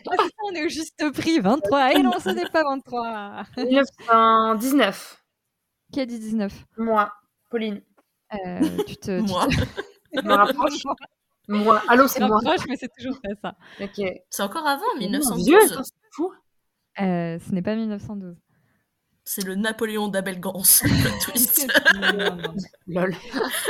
Euh, Entre Euh, la dernière réponse de Pauline et la dernière réponse de Ah. Maglone. Bah, 10, 15, euh, 1915. Alors attends, tu dis. Alors attendez. Tu dis 1915, Maglone, et Pauline, à toi de me dire. J'allais dire 15 aussi, donc. Euh... Bah, tu faut que t'en trouves une autre. Ah, pardon. Parce que tu Euh, peux eh gagner ben, là. je vais Là, t'as l'opportunité de gagner. Je vais dire 13. Et bah, vous avez toutes les deux tort. C'est 14. C'est 14. C'est la Première Guerre mondiale. non, c'est toujours pas 14. 16. C'est 16. Oui, c'est 16. 17 déjà. Ah, J'aime bien ce que jeu quoi. Euh, le film, c'est euh, Les ailes de Maurice, de Moritz Stiller. C'est un film suédois. Et en effet, qui est sorti en 1916. En fait, du coup, en faisant quelques recherches, c'est assez intéressant. J'ai appris que, en fait, au, au début du cinéma, euh, il y avait il y avait plusieurs films en fait à thématique euh, LGBT, une certaine euh, des mœurs assez libres. Alors euh, c'est pas non plus, voilà, on se calme, mais mais voilà. Et en fait, en 33, mais comme vous vous en doutez, en fait, tout a reculé. C'est-à-dire que bah, le fascisme euh, en Allemagne, en Italie, euh, ont fait que c'est des thématiques qui sont devenues interdites. Ça a été le cas en URSS aussi. Euh, ça a fini par être interdit en Angleterre aussi à cause de la morale victorienne. Et ensuite, après, il y a le Code ACE aux US. Et en fait, euh, finalement, le- les débuts du cinéma étaient plus libres que entre les années ensuite euh, 30 et 60-70. C'est voilà. dingue. Sauf en France, où en fait en France on est resté euh, plutôt bien, même si en fait la nouvelle vague faisait qu'on abordait tellement jamais ce terme euh, que euh, parce que bon j'aime j'aime beaucoup la nouvelle vague, mais il faut quand même admettre que ça a quelques défauts. Léger, léger. euh, C'est-à-dire que la nouvelle vague, euh, ils ne connaissaient pas les LGBT a priori, donc du coup. En France, c'était un peu moins interdit de, parler de tout ça, mais c'était juste moins évoqué dans tous les cas. Mais bref, du coup, euh, Macron a anticipé ma question d'après. Donc, par contre, le premier film, qu'on, enfin, ce qu'on pense être le premier film au monde à avoir pour thème principal une relation homosexuelle lesbienne et donc Mädchen in Uniform. Euh, c'est marrant parce que je dis Mädchen avec euh, la bonne prononciation allemande et après je dis uniforme avec la prononciation anglaise, mais donc on va dire Une uniforme. Jeune fille en uniforme de Léontine Sagan euh, en 1931, qui est un film allemand et qui est absolument euh, sublime. Je le conseille. Et du coup, question suivante, qui n'a plus rien à voir avec ça, enfin si, bref. Euh, mais quand même à voir avec la thématique. Quel réalisateur ayant eu le droit à un biopic est considéré comme l'un des premiers à avoir abordé des thèmes comme la transidentité et le travestissement dans le cinéma américain? Ah bah c'est Alors, Edward. il a eu droit à un biopic. Wood. Ah, bah oui, bah oui, bah oui, of course. Celui qui a été euh, qualifié comme le plus euh, mauvais réalisateur du monde. Ah, Mais que j'ai j'ai aussi Alors vu qu'en il y a genre deux après. mois. Que j'ai aussi vu des Ah, c'est drôle, c'est vrai. au, au Christine. Je m'étais préparée sans savoir. C'est un peu genre euh, Slumdog millionnaire, mais pas Et pareil. tout est fait pour favoriser Maglen. Je suis désolée, Pauline. hein. bah non, c'est pas grave, c'est, elle est- au moins quelqu'un a les réponses, c'est cool. Il faut, faudra stalker son letterbox avant le prochain quiz. Ouais, hein, c'est clair. euh, T'as un don de, t'as un don de voir le futur, en fait, euh, Maggie. Peut-être. Non, c'est Euh. Slumdog millionnaire. Genre, euh, on va m'accuser de tricher, mais en fait, c'est juste, je suis obligée de raconter ma vie et, et je vais voir les films. Ah oui J'adore. Ce serait trop drôle à chaque question. En fait, il y a tout un flashback. En fait, euh, là, il s'est passé ça. C'est juste pour le Exactement. RERB pour arriver au J'avoue. Mais- Trop drôle. Alors, qui est considéré comme le premier à avoir fait un film à thématique homosexuelle en France? Bon, ça va, c'est pas. euh, Cocteau, justement? Bah oui, carrément. Ah bah C'est ça Attends, c'est la question pour Juliette, quoi. Ah oui, C'était c'est ça, vraiment. c'est pour ça euh, que je l'ai mise. Ah oui, En fait. Je vais euh, nuancer cette réponse. Ah, vas-y. Euh, parce que en réalité, euh, euh, Cocteau n'a pas fait de film qui parle de relations homosexuelles. Juste Orphée est considéré comme un film Mm. très éminemment homoérotique et ça me fait penser à ce que tu me disais en off, euh, Maglone, au début du podcast, euh, les films qui ne sont pas euh, obviously euh, gays, Mais dont on va très- parler tout à l'heure. On va parler tout à l'heure, ouais. mais euh, très clairement. euh, Texte, Bah, très clairement, il, il voulait Jean Marais. Il, voulait, voilà. il désirait Jean Marais très ardemment. Connu pour avoir des, des, des, des, mm, des- des impressions homoérotiques et ça. Bref, il y a, il y a quand même tout un truc là-dessus. Et, et, et en plus, euh, bah, comme disait Pauline, c'est une question pour moi puisque je suis euh, fan de Jean Cocteau et j'ai écrit euh, mon mémoire sur lui. Et j'avais notamment toute une partie expliquant pourquoi Orphée, en réalité, c'était le portrait. euh, ça pouvait être mis en parallèle avec le portrait d'un artiste homosexuel euh, et son isolement et sa différence et tout ça. Donc, Donc on y est thématiquement en réalité. Ah bah, clairement, oui. Question suivante. Donc, si je vous dis réalisateur espagnol euh, avec des thématiques. Almodovar. Pedro Almodovar. Voilà. Jusque-là, vous l'avez toutes les deux. Tout le monde connaît Almodovar. Ouais. Euh, mais connaissez-vous d'autres réalisateurs espagnols qui ont particulièrement été importants dans le cinéma LGBT après la dictature franquiste? C'est pas Carlos Saura Carlos Saura, je sais pas comment on prononce. Euh, alors, je ne l'ai pas noté. Je ne sais pas si euh, il est euh, bi ou gay, pour le coup. Peut-être. Peut-être pas du tout. Hein. Pas du juste, tout, ouais. euh, Peut-être, probablement, c'est juste vieux réalisateur espagnol que je connais. Mais ça, pour info, c'est genre euh, la question que je sais trop pointue. Mais juste, moi, j'ai appris des choses. Et comme ça, ça me permet de vendre des réels que j'ai découvert il y a genre euh, une heure quand j'ai fait le quiz, quoi. Euh, non, je, je, je, je ne pense pas en connaître d'autres. Euh, toi non plus, Maglan Non, là, ça me dit rien du coup. Pendant que tu es en train de. Alors en fait, oui, euh, j'ai appris du coup qu'en plus d'Almodovar, il y a aussi trois autres euh, hommes euh, qui euh, se sont particulièrement fait remarquer, notamment à nouveau après la dictature franquiste, qui a, bon, évidemment, vous vous en doutez, à ce moment-là, les représentations LGBT étaient Ouais. plutôt interdites. et en fait, du coup, ils étaient quatre, dont Almodovar, mais il y avait donc aussi un monsieur qui s'appelle Ventura Ponce. Euh, je n'ai aucun accent espagnol et je n'ai pas fait espagnol, donc tout, chaque prénom sera écorché euh, le plus possible. Il y en a un qui est euh, catalan en plus, et donc tous ces films sont, sont dans cette langue. Il y a Eloy de la Iglesia, qui, était, qui est connu pour un cinéma très militant et transgresseur, et il a même réussi à traiter de ce sujet pendant la dictature, vers la Oh, fin de la dictature, mais il a quelques films à ce sujet. Et, euh, et le dernier qui était cité, il s'appelle euh, Agusti Villaranga. Et, euh, et pour la petite anecdote, euh, il a tourné un clip pour Mylène Farmer. Ah, voilà c'est voilà, c'est le genre de petite info importante. Bah, Mylène, l'icône des gays, hein, donc ça marche. Bah, c'est ça, c'est exactement ça. Euh, et si j'ai bien compris, lui, c'en a un qui a commencé en faisant, euh, qui- enfin, qu'il est un peu inclassable. Il a commencé en faisant des films de genre, et après, il faisait plus des films à thématique euh, gay, mais je sais pas s'il a, s'il a laissé son, un peu, s'il est resté un peu dans le genre. Question que je, question un peu dans le même genre. Pouvez-vous me citer deux réalisateurs italiens parmi les premiers à avoir assumé leur homosexualité et ayant en outre une filmographie abordant ce sujet? Pasolini? Ouais. et je ne sais pas. Et euh, hum, hum. est-ce que l'autre est connu aussi, euh, Juliette? Il est connu aussi. Ok. Euh, moi, je, euh, j'avais, contrairement à Pasolini où, où- où je savais très bien qu'il était gay, l'autre, je ne le savais pas. Il est homosexuel. Il est- il est bisexuel par ailleurs. Ah, ok. Mais c'est, il est aussi un, un réalisateur euh, italien euh, très très connu. Jean Visconti? Euh, bah, Visconti. Ah Ah oui, bah oui, bien sûr, bah oui, Mort à Venise euh, à fond. Ouais, ok. Mort à Venise, Ah bah oui, Mort à Venise, oui, j'avoue. Mm. euh, C'est- vrai. Et Pasolini, ouais, sont. ils ont- Bon, on en a un chacun où? C'est bien, j'aime bien. Ouais. Euh, Quel film hongkongais sur une relation homosexuelle avec un Ah. acteur homosexuel a remporté le prix de la mise en scène Euh, Happy Together. Oui. Happy to- Et je l'ai, non mais je l'ai aussi vu ouais. au ciné. Je l'ai aussi vu au ciné. Non, mais c'est pas possible, semaines. t'as donné les questions à, à Maggie avant le podcast. Non, moi, je C'est surtout le, le choix des films que je fais. qui- enfin, je l'ai vraiment. Ouais, mais le, le, Il, pa- le- il passait au Luxor. Il passait au Luxor il y a trois semaines, donc j'y suis allée. Le timing est incroyable quand même. Ouais, je suis. Et non, mais là, Mort à je- Venise, euh, à Venise, je l'ai vu l'année dernière. Et genre, j'ai vu Théorema, mon premier Pasolini, il y a genre deux mois là, quand je vous en avais parlé. Ah, c'est pas possible, ça, je suis navrée. Je suis navrée, sabotage. J'avais aucune chance, quoi. Euh, euh, mais d'ailleurs, pour. Euh, Non, bah, t'excuses pas.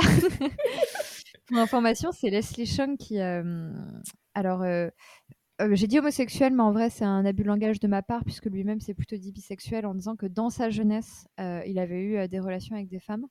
Et mais en fait, c'est 97 et aussi l'année de son coming out, mais là où c'est un peu triste, c'est que la vie est nulle.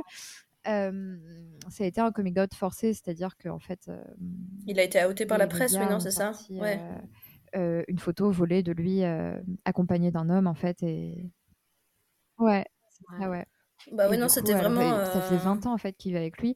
Après, de ce que j'ai lu, comme il avait immigré au Canada, euh, c'était un peu plus ok euh, et détendu pour lui. euh. Oui, non, mais ouais. De quoi? Mais non, euh, euh, Pardon, voir, euh, euh, pardon, aller voir euh, Together du coup et aller sur Wikipédia. Après, c'était vraiment triste parce que je savais pas qu'il s'était suicidé, donc euh, j'étais trop triste. Ouais, Ouais, Voilà, et qu'il était mort très jeune. Je euh, l'avais appris. Ouais. Il y a quelqu'un qui avait fait un, un- tout un thread Twitter sur euh, cet acteur-là, et du coup, j'avais appris à ce moment-là euh, sa vie et tout. Et moi, je l'ai vu par contre dans Adieu ma concubine euh, il y a Ouais. très Ouais, longtemps. pareil, pareil. Et ouais. euh, bah, c'est c'est euh, c'est tellement triste, quoi, mais euh, ouais, c'était très bon acteur. Ouais, ouais, il est assez exceptionnel. Récemment, j'ai aussi, Ouais, alors rien à voir, euh, c'est un film beaucoup plus euh, goofy, mais euh, je l'ai revu récemment dans le, dans le, Dans le euh, dans Tsuyark le festin chinois Ah aussi de Tsuyark, euh, qui, est, euh, qui est très bien. Il est très, ouais, non, il est très bien. Mais euh, d'ailleurs, Adieu ma concubine que vous citiez euh, est considéré comme euh, l'un des films les plus importants euh, à thématique LGBT. euh, Ah bah là. Ah oui, pardon, ça se trouve, c'était Euh, c'était une question après. non, c'était pas une question après, non, non. Euh, mais c'est un film qui est considéré comme très important. Bah, en fait, si, euh, en Chine, euh, Mm. euh, en fait, l'art chinois est un art qui a beaucoup fait la part belle aux, repr- aux représentations homosexuelles et tout ça. Et en fait, ça s'est un peu stoppé avec euh, Mao Tse-tung. Mais quand il est décédé, en fait, c'est revenu. Et euh, même les, les mentalités se sont pas mal euh, ouvertes. Et Adieu ma concubine. À aider à ça, genre. par- ouais, ça fait partie ouais, des films qui ont en tout cas bien. Enfin, en tout cas, ça a été un succès populaire. Et du coup, euh, dernière question euh, Ouais. euh, très, très pointue que j'ai. Enfin, c'est quelque chose que j'ai appris, mais, euh, mais comme ça va être une date, ça va être un peu euh, euh, au hasard. Comme ça, ça se trouve en plus, vous le savez. Euh, en quelle année date le premier film indien, ou du moins l'un des premiers films indiens, à avoir pour sujet l'homosexualité sans euh, que les personnages LGBT soient euh, grotesques ou Mm. moqués ou stéréotypés? Ça, c'est pour Pauline, ça. Oui, c'est ça que j'allais dire, c'est pour Renaud et moi, mais alors j'ai malheureusement aucune idée de la date. Euh, Sachant que Renaud, ça se trouve, il va m'entendre et il va dire alors, alors qu'il y avait genre des films bien avant.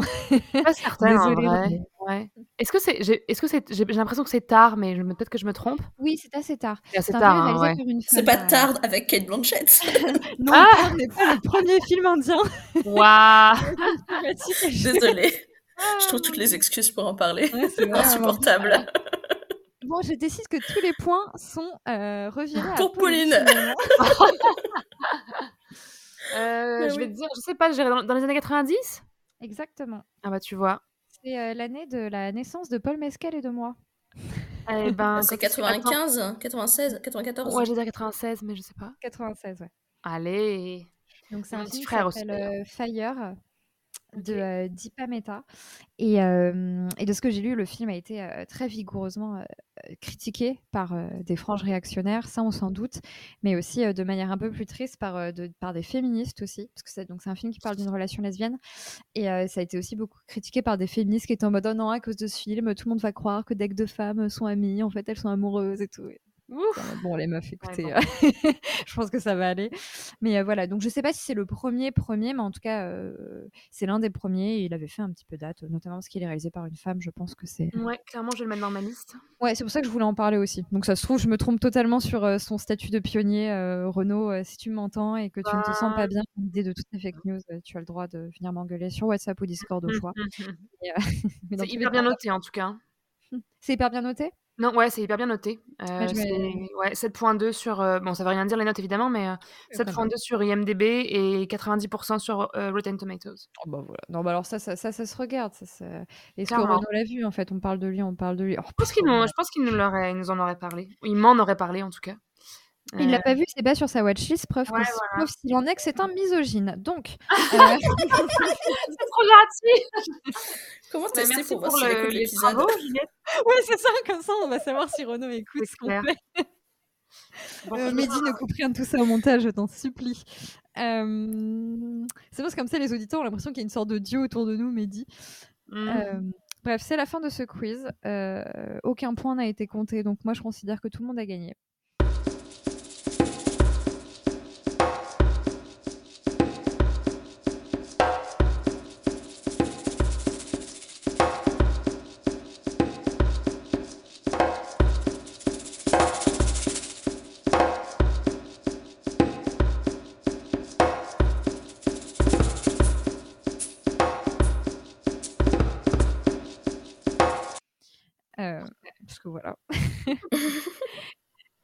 On va passer du coup à la seconde phase de cette euh, émission.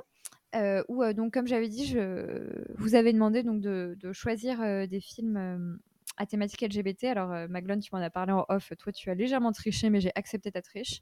Ah ouais. Des films à thématique LGBT, bah, juste histoire de, bah, de faire des recos et de parler de, de films qui nous, qui nous plaisent sur ces thématiques qui ont beau être abordés au cinéma, le reste quand même de manière minoritaire, même si de, de mieux en mieux.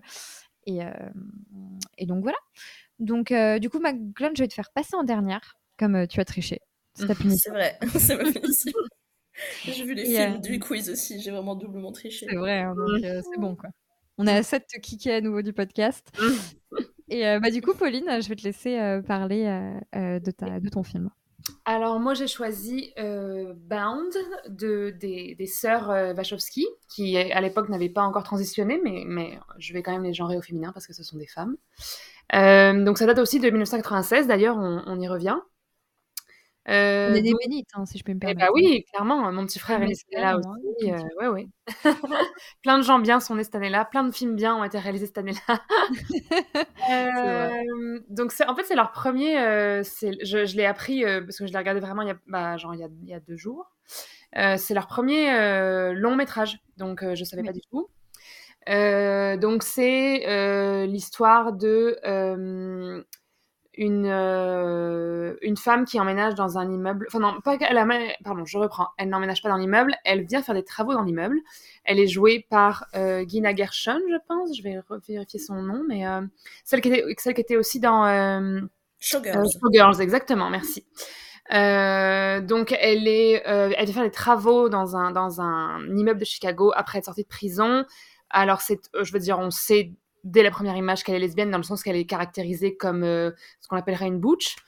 Et euh, elle rencontre en fait euh, la femme qui habite avec son, son homme, enfin son mec dans l'appartement d'à côté, qui elle est jouée par Jennifer Tilly, qui s'appelle Violette dans le film. Et elle qui est vraiment, elle est vraiment, comment dire, habillée, maquillée, coiffée comme une actrice des années 50. C'est genre Marilyn Monroe en brune, quoi. Genre vraiment euh, ce style très, euh, très glamour et tout. Et en fait, ce- qui fait totalement du sens parce que le film est clairement une variation sur le, sur dans le genre film noir.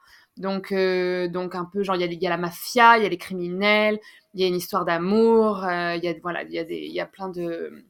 Pas, forcément de rebondissements, mais ça a été clairement pensé comme, comme un film noir slash thriller.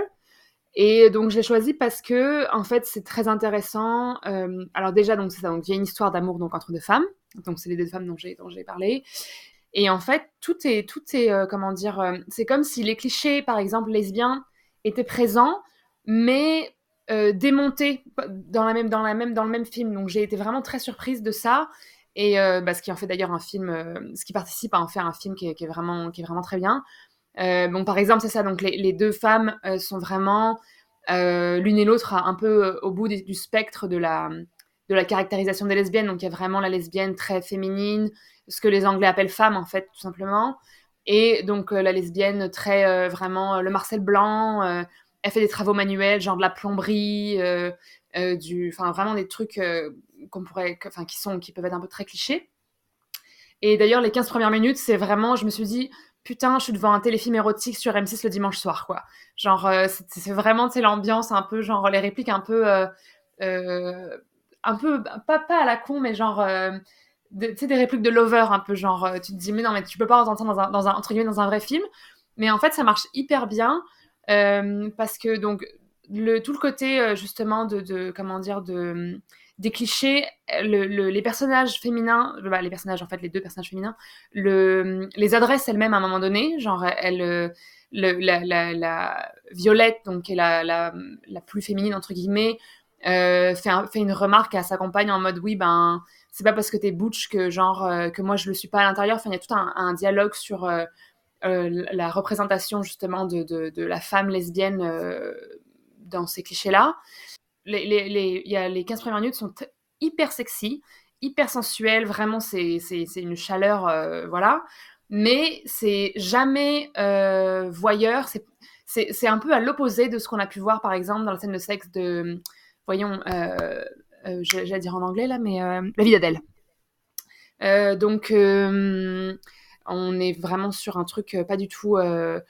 Euh, c'est pas, euh, c'est pas, c'est pas, c'est pas crasse en fait. C'est pas un regard genre, euh, ouais, euh, on va regarder deux meufs s'envoyer en l'air et tout. C'est déjà quelque chose de, oui, c'est sensuel, c'est très sexy et tout, mais on, on sent déjà le, le côté. Enfin, en fait, elles sont, elles sont amoureuses, quoi. C'est du sexe, mais version. ben, je sais, pas comment dire, mais c'est bon. Bref, voilà. Je pense que j'ai fait mon point, donc je vais passer à autre chose. Mais euh, mais donc il y a ça, et en fait, j'ai appris en lisant sur le film que euh, à l'époque, elles avaient carrément engagé une espèce de consultante en lesbianité, ce qui m'a fait beaucoup rire. Et, euh, en fait, cette femme-là emmenait les actrices, genre dans les bars lesbiens. Alors, c'était pas, elles n'ont pas, elles ont pas fait ça à, à Chicago, mais pour se préparer, c'était plus Los Angeles et San Francisco. Mais euh, et donc, euh, en fait, elle testait carrément des, des répliques sur des lesbiennes dans la, dans la vraie vie, entre guillemets, pour voir euh, si ça pouvait être des, pick-up lines, donc un peu des, phrases justement pour draguer les femmes, voir si ça marchait et tout. Et, et en fait, j'ai- été, ça m'a un peu impressionné dans le sens que c'était donc les années 90, donc on parlait pas du tout à l'époque de, de même les comment on dit les coordinateurs d'intimité et tout ça. Et je trouve que c'est dans la même démarche en fait. C'était une démarche très respectueuse de de dire ben nous on sait pas ce que c'est d'être lesbienne, mais on va euh, engager quelqu'un qui elle vit ça dans sa propre vie, dans sa propre chair, pour euh, ne pas faire un film euh, vraiment irrespectueux de cette communauté et pas avoir un énième fantasme, masculin à l'écran. Donc, donc voilà, donc je vous conseille fortement le film si vous ne l'avez jamais vu. Et, et euh, bon, il y a plein d'autres trucs, enfin bon voilà, c'est juste un bon film en général, mais, mais je, vais, je vais juste m'attarder sur le, voilà, sur le côté lesbien du film, puisqu'on aurait pu s'attendre à quelque chose de plus euh, problématique, disons. Voilà, donc euh, vraiment les Servachowski, c'est toujours les, c'est toujours les MVP quoi. Je, je, ce sera ma conclusion. C'est une conclusion exceptionnelle. Euh, euh, bah, moi, j'adore ce film aussi. De toute façon, les, les sœurs Wachowski, je suis assez, Ouais, c'est fan. hein. fan. euh, voilà, c'est ça. J'aime, vraiment beaucoup ce qu'elles font. Euh, euh, Bond est un film génial, euh, hyper, hyper hot. euh. Vraiment, c'est ouais. Moi, j'aime bien comment. je trouve qu'il y a un truc avec les sœurs Wachowski, c'est à quel point elles ont réussi à subvertir les films bro. Ah, intéressant. que tout- tout- Tous leurs films, Matrix et tout ça, sont. et même Bond, d'une certaine manière, avec son registre euh, film d'action, euh, Oui. presque testostéroné d'une certaine Ouais. manière parfois. euh, peut, peut, peut être des films, enfin surtout Matrix, quoi, qui est devenu un film, un film de film bro, et en même temps, en fait, euh, c'est des films avec euh, toujours des thématiques euh, Ouais. hyper LGBT, hyper ouvertes, hyper, des films très sensibles, des films hyper intéressants. Matrix qui aujourd'hui euh, est entièrement relu comme une métaphore de la transidentité. Alors Ouais. personnellement, je euh, c'est pas du tout mon interprétation préférée du film, mais je pense qu'elle est un peu euh, surexagérée. Enfin, c'est trop. un- Pour moi, c'est un peu trop de la relecture a, posteriori du truc, mais il n'empêche que la lecture fonctionne quand même et Ouais. que ça reste un, un grand film qui, dans tous les cas, a des thématiques sur la différence et ça, donc euh, on ne peut pas lui retirer. Et du coup, Bound, je, je- je l'aime beaucoup, notamment pour ça, parce qu'il est dans un, un entre-deux, comme tu le disais très justement. Ouais. Puis bon, on adore euh, voir les femmes euh, prendre leur revanche sur les hommes. Et quoi. bah ça, ça, ça fait toujours, euh, toujours Ouais. son effet. Satisfaisant. Et euh, toi, Maglone, du coup, tu l'as vu? Et si oui, euh, Je l'ai pas encore vu. C'est Ah bah. sur ma liste euh, dès qu'il passera en salle. Euh, il faut faire une. Ah oui, euh, t'attends la, salle, ouais. Bah moi j'aime bien faire ça. ouais. ouais. Du coup, euh, c'est sur ma liste, mais dès qu'il passera, je le saurai. Enfin, d'ailleurs, en vrai, il est passé. Je sais qu'il est passé il y a pas si longtemps au, au Brady aussi, je crois, euh, dans le cadre du Ciné-Club Tétu, probablement, mais que je ne pouvais pas ce soir-là. Mais Ah à mon grand regret, à mon grand regret. La prochaine fois. C'est ça, la prochaine fois. Eh bien, euh, du coup, je vais pouvoir passer à mon film. Alors, c'est marrant parce que, je, après une petite vérification, je viens de voir que c'est aussi un film sorti en 1996. Donc, bah euh, voilà. je, je pense que c'est mon Ouais. année, ça doit être parce que c'est mon anniversaire dans pas longtemps. Euh, D'ailleurs, c'était l'anniversaire de Paul Mescal il y a 20 jours, donc on lui souhaite, Paul. Nous avons On pense à nous écoutes, bien un sûr. mois et quatre jours d'écart. Euh, N'hésite pas à On aller dans Paul. DM pour en parler. Non, du coup, le film, c'est le film The Watermelon Woman de Cheryl Denis. Denai, Denier, je sais pas, je suis nulle en anglais, hein, vous allez le remarquer, mais D-U-N-Y-E. alors moi, en fait, je voulais parler de ce film parce que souvent, quand même, s'il y a peut-être quelque chose qu'on peut se permettre de reprocher au cinéma LGBT actuel, c'est qu'il est quand même très blanc. pas entièrement, hein. évidemment, il y a des exceptions. Récemment, on a eu Moonlight, qui est un film magnifique. évidemment, je ne retire pas tout ce qui est fait dans le cinéma africain et, asiatique, mais on va dire que, quand, que c'est quand même des sujets qui, quand ils sont traités par les Européens ou les Américains, restent très blancs. D'ailleurs, The Watermelon Woman en parle. Et donc, du coup, moi, je me suis dit que j'allais en parler parce que The Watermelon Woman serait donc le premier long réalisé par une femme noire sur des thématiques LGBT et sur une relation lesbienne. Donc, ce film est un film qui, qui, est très drôle. C'est une comédie. donc, c'est sur. en fait, la réalisatrice joue dedans et elle joue limite son propre rôle. Il me semble que son personnage s'appelle Cheryl, comme elle. Et en fait, c'est sur une femme donc, qui fait de la vidéo qui veut faire du cinéma, donc pour le moment, pour gagner 2 francs 6 sous, elle réalise des vidéos de mariage, quoi. Mais elle aimerait faire un peu plus. En fait, elle bosse sur un documentaire, puisqu'elle s'est rendue compte que dans les très très vieux films, les actrices noires ne sont pas créditées. et, elle, en remarque une dans un, dans un film euh, qui est appelé euh, la, Water, la Watermelon Woman. Et euh, c'est une femme sur laquelle elle croche complètement, qu'elle trouve magnifique, qu'elle trouve, elle trouve qu'elle crève l'écran, mais elle, elle, ne connaît pas le nom de cette femme. Et du coup, elle veut réaliser une sorte de documentaire sur sa recherche de cette actrice. et du coup, pour pouvoir parler de manière un peu plus globale des actrices noires dans le cinéma américain qui était pas qui était complètement ignoré. Et donc, euh, on a donc tout cet arc euh, bah, euh, militant antiraciste, donc sur, sur l'effacement de l'histoire noire et tout ça. Et en même temps, à côté de ça, notre personnage, Cheryl, elle, elle vit aussi une histoire d'amour avec avec euh, une jeune femme euh, qu'elle rencontre euh, à son vidéo à son vidéo club, une jeune femme qui est pour le coup blanche. Et du coup, c'est un film qui, est, qui je trouve génial, mais genre vraiment génial, avec un avec un G majuscule. Donc déjà parce que comme je le disais, il est très drôle.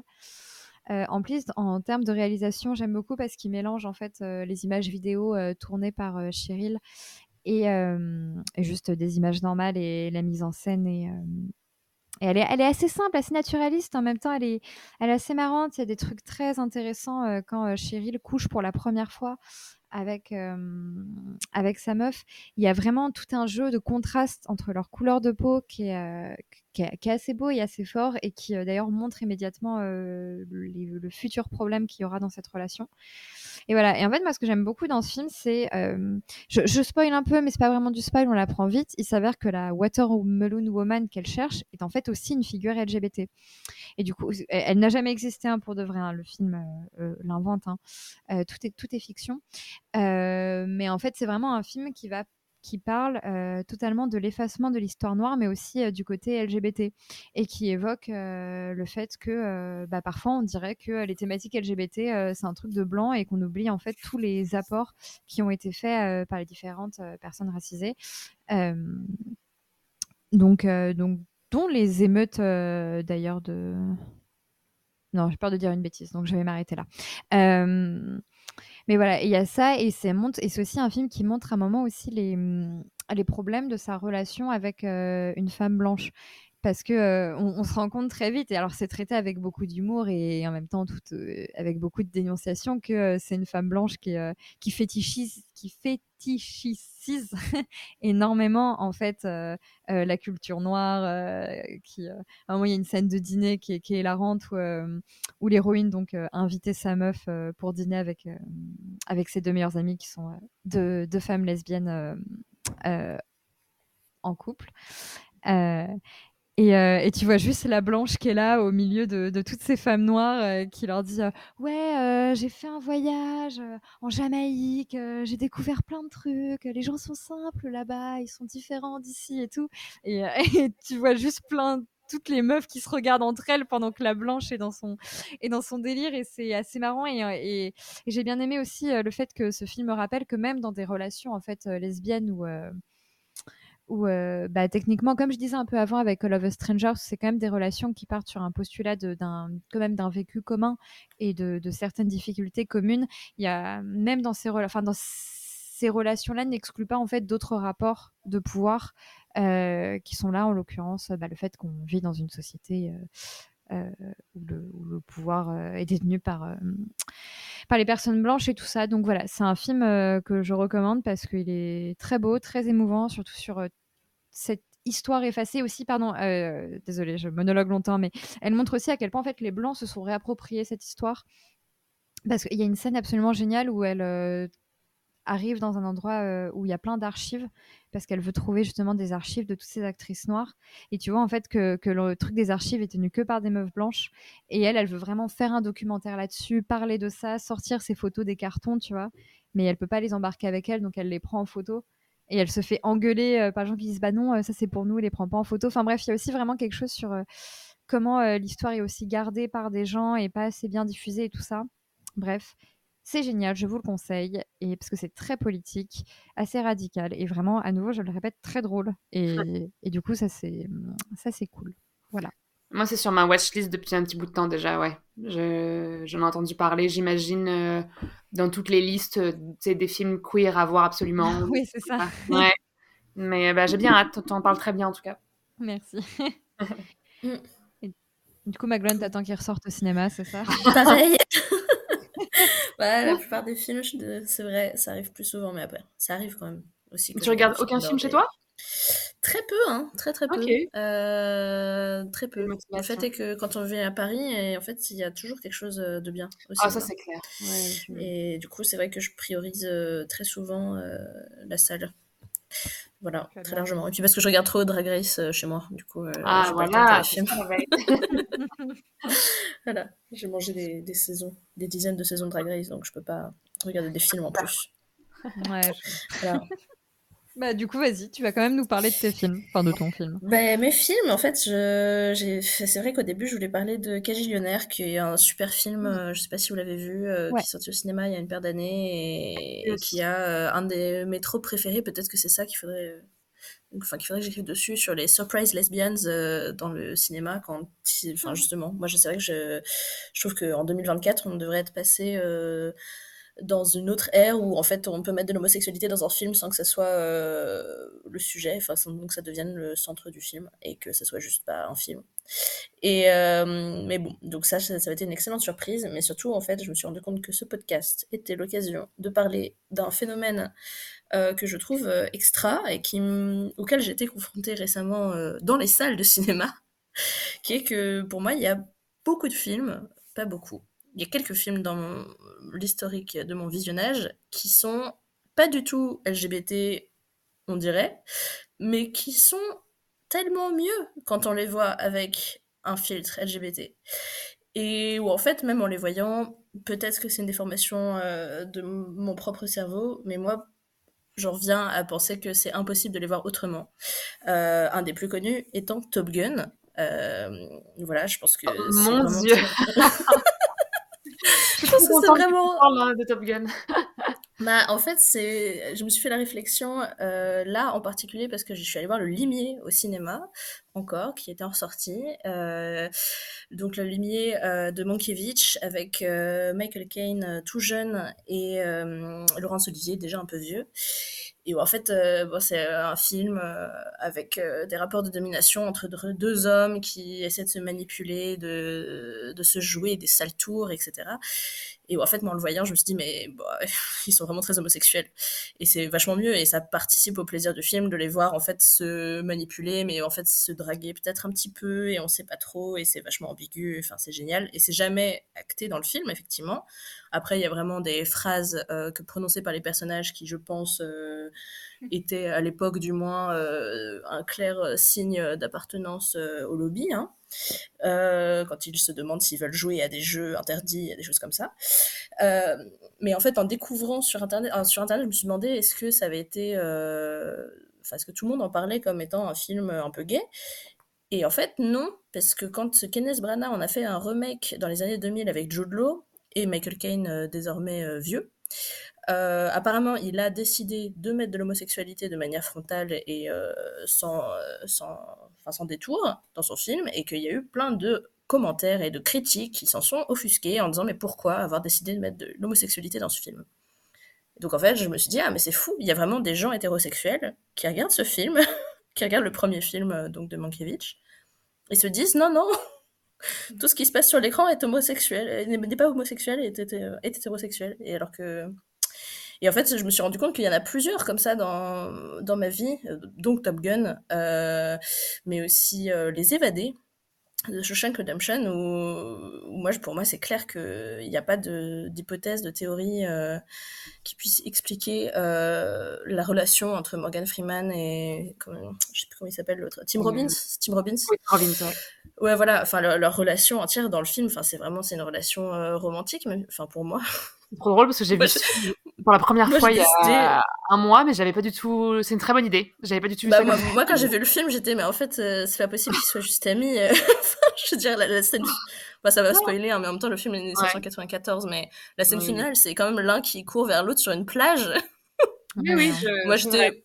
Bon, euh, voilà, il n'y a pas vraiment. Enfin, si les hommes hétérosexuels ont décidé qu'ils ne pouvaient pleurer que sur ce beau récit de loyauté, soit, mais moi personnellement, je considère qu'ils sont euh, canoniquement euh, gays et amoureux. enfin voilà.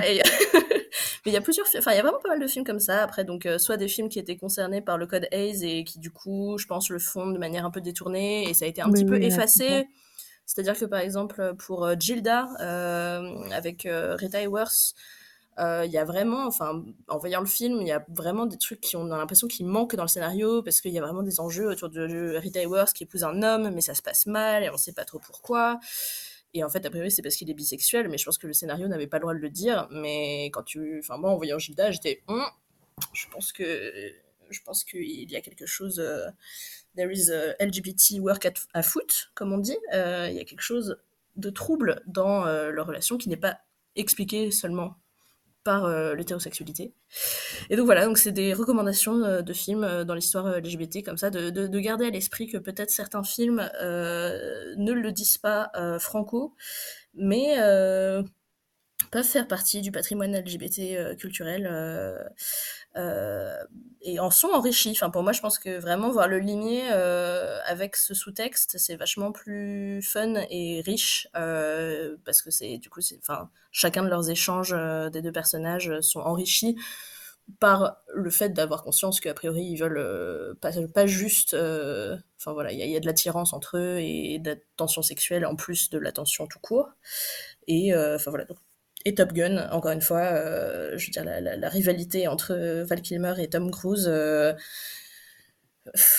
a un poids tellement plus euh, lourd quand on sait qu'a priori, je veux dire, a priori peut-être qu'ils étaient aussi un petit peu amoureux.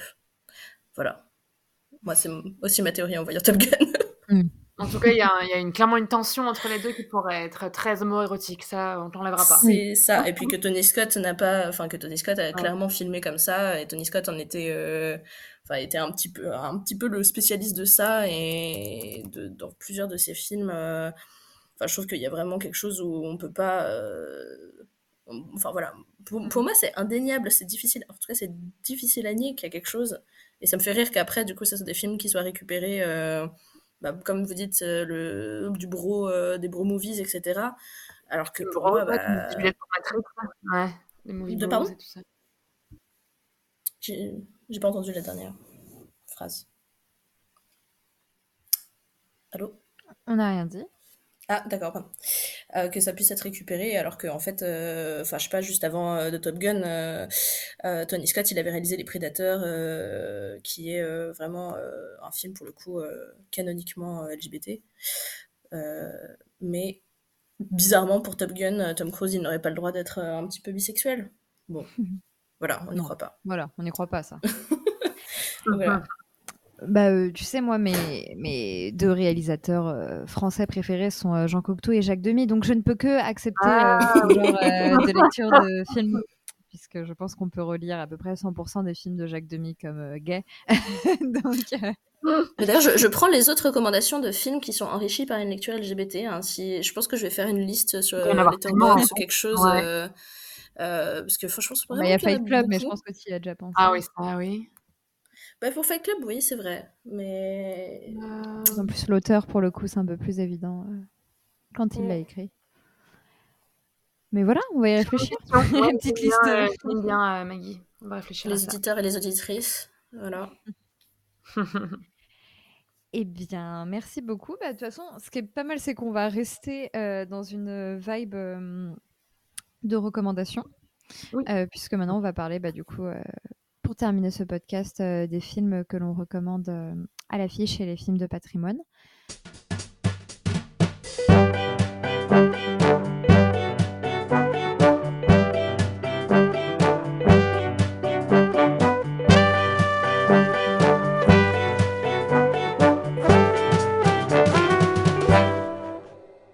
Euh, on va commencer par les films à l'affiche, du coup.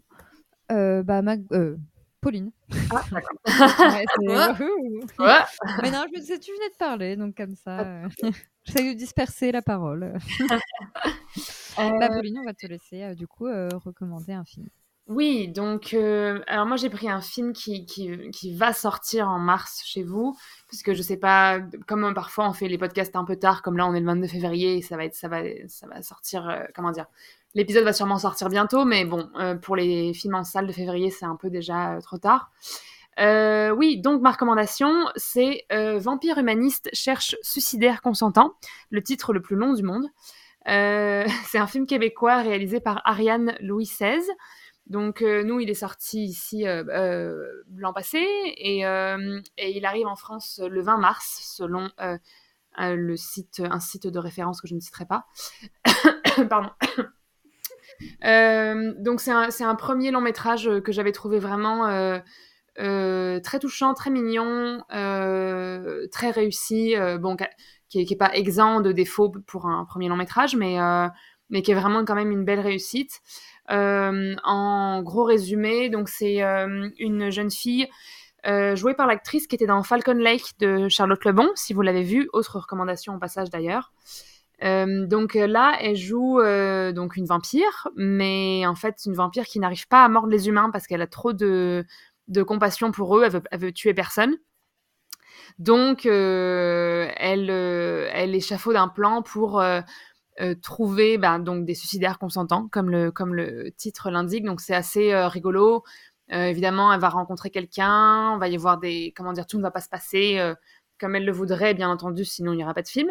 Mais, euh, mais voilà, donc c'est euh, c'est c'est un très joli film qui va sortir donc chez, en France euh, le mois prochain et, euh, et qui est très, euh, comment dire, euh, il y a une espèce de, y a une espèce de, de renouveau dans le, dans le cinéma québécois en ce moment qui me réjouit beaucoup.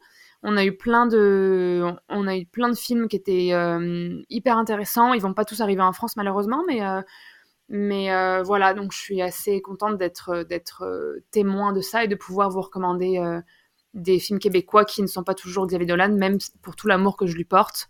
Euh, voilà, ça change un peu aussi euh, de ça. Et c'est beaucoup moins déprimant aussi. voilà, c'est ma recommandation en salle. Ouais, moi, il me donne très envie, j'ai hâte. Ah, trop cool. Ah, et d'ailleurs, je fais de la pub, mais Renaud a écrit un article dessus pour Cinématrack. Voilà. Euh, toi, Maglone, du coup. Alors moi, c'est un documentaire qui s'appelle État limite, qui était à l'Acide à Cannes euh, l'année dernière et qui est censé, je crois, sortir à la mi-mars aussi euh, en France. Euh, après, il faut que je vois parce que peut-être... Euh... Faut, faut que je vois parce que là, justement, j'ai cherché. En fait, apparemment, il a été mis sur Arte aussi, malgré sa sortie en salle. Donc, en salle ou sur Arte. Euh, c'est un documentaire qui suit euh, un psychiatre dans les services des urgences à l'hôpital Beaujon, euh, qui est le seul et unique psychiatre d'ailleurs de, cette, enfin, de ce service, et donc qui est un peu débordé, comme on peut l'imaginer. Et en vrai, c'est bah, un documentaire qui met un peu la rage et qui déprime un peu de l'état de notre service de santé en France, donc politiquement très intéressant et et ah, parce que parfois une seule démonstration euh, vaut euh, mille paroles. Enfin voilà, je pense qu'on peut pas sortir euh, de ce film en continuant de penser que c'est ok de, de, que les budgets alloués à la santé en France sont ok en ce moment. Mais par ailleurs, c'est aussi un super personnage de documentaire. Enfin, en fait, je comprends tout à fait le désir. le réalisateur apparemment voulait juste faire un documentaire sur le service des urgences en général. Et puis a rencontré ce gars et a dit ah bah non en fait mon film va être sur lui. Et en fait je comprends totalement. C'est euh, vraiment un personnage enfin du coup une vraie personne mais qui est euh, hyper intéressante hyper fascinante euh, dans sa pratique de la psychiatrie qui est hum, assez loin de ce qu'on voit et de ce qu'on croise la plupart du temps malheureusement quand on connaît ou croise ou quand on doit consulter des psychiatres. il est vraiment très bavard et parle beaucoup euh, pendant tout le film. Il porte vraiment le film parce que ça le suit euh, de A à Z. Euh, c'est vraiment son parcours dans, le, dans les couloirs de l'hôpital. Et, c'est vraiment. Enfin, on a envie de l'applaudir et de. Enfin voilà, que si, si l'hôpital public ne lui donne pas une augmentation de salaire, on a envie de lui, de, lui faire un Patreon. parce que c'est incroyable faire cette pratique. Enfin, il change les vies des patients, je pense, de manière vraiment euh, admirable. Et donc c'est un super docu euh, pour euh, à la fois bah, politiquement se rappeler un petit peu Voilà de pourquoi est-ce que certaines décisions politiques, enfin quel est l'impact des décisions politiques sur la vie des gens et concrètement qu'est-ce que ça fait quand on sucre l'argent de la santé publique par rapport aux urgences? Et puis bah, aussi pour découvrir euh, un praticien de psychiatrie euh, tel qu'on n'en voit pas beaucoup, qui a un rapport lui-même à la psychiatrie très intéressant, parce que comme il le dit, il a un peu... Euh, lui-même est très critique pour les gens qui sont un peu méfiants vis-à-vis de vis-à-vis de cette pratique. il est très très critique lui-même de sa, enfin de la psychiatrie, de l'institution et du fait d'enfermer les gens et du fait de médicamenter les gens à outrance. Donc c'est assez euh, rafraîchissant aussi comme, euh, enfin, comme découverte euh, d'un psychiatre. Voilà, et ta limite?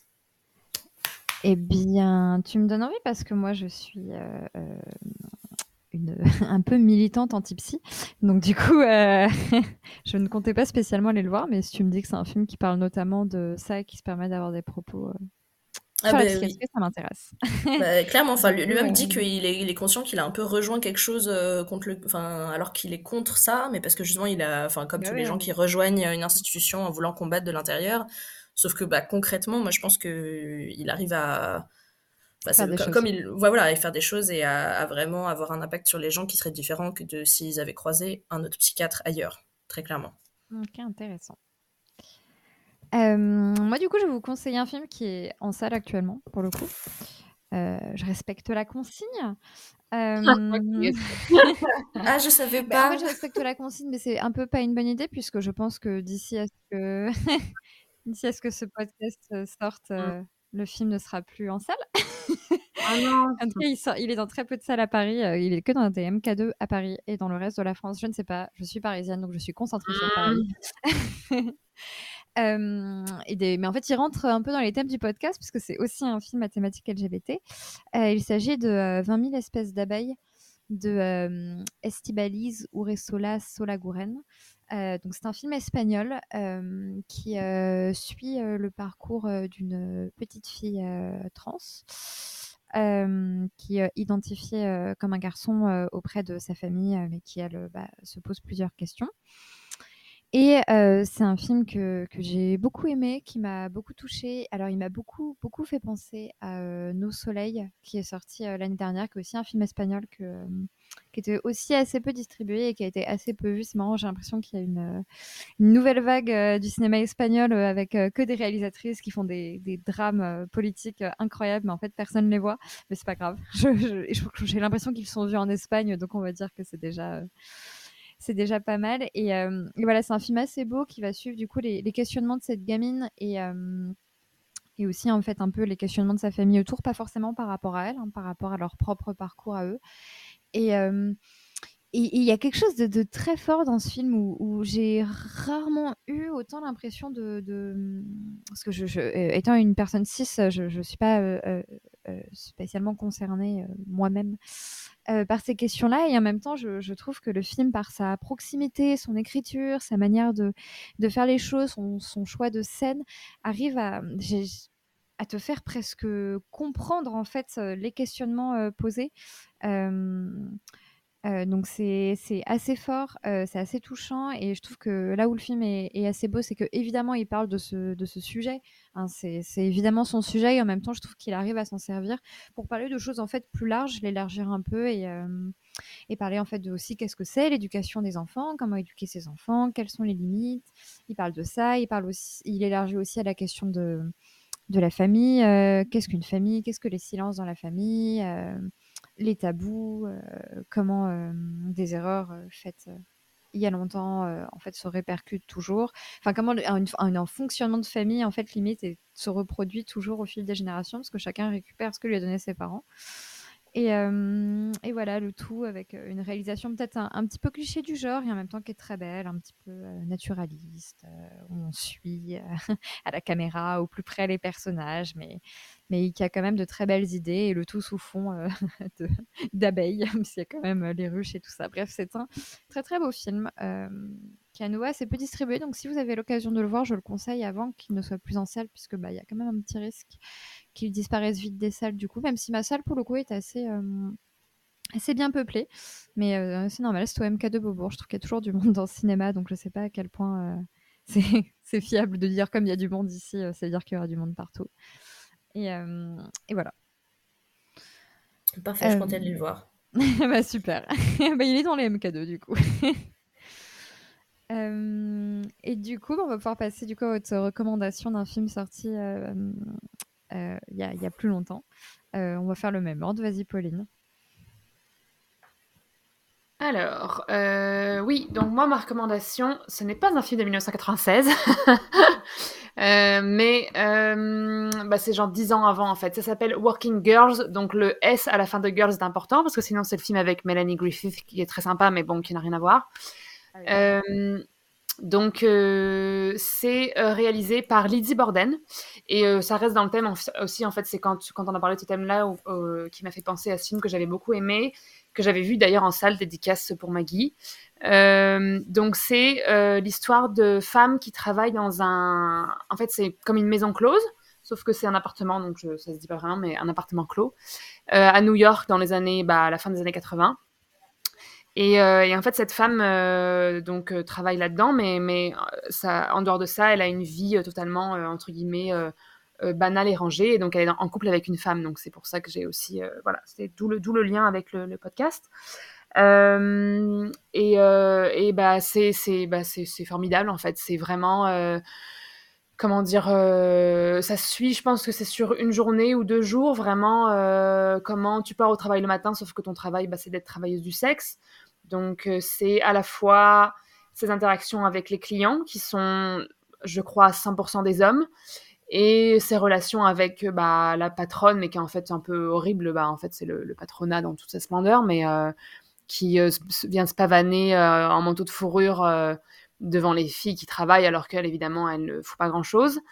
Et, voilà, et, comment il y a toute cette relation aussi de sororité entre les différentes travailleuses, euh, comment chacune, euh, enfin pourquoi chacune est là, comment elles, concilient toute leur vie euh, de travailleuse du sexe avec leur vie entre guillemets extérieure à, ce, à cet appartement où elles, où elles attendent les clients.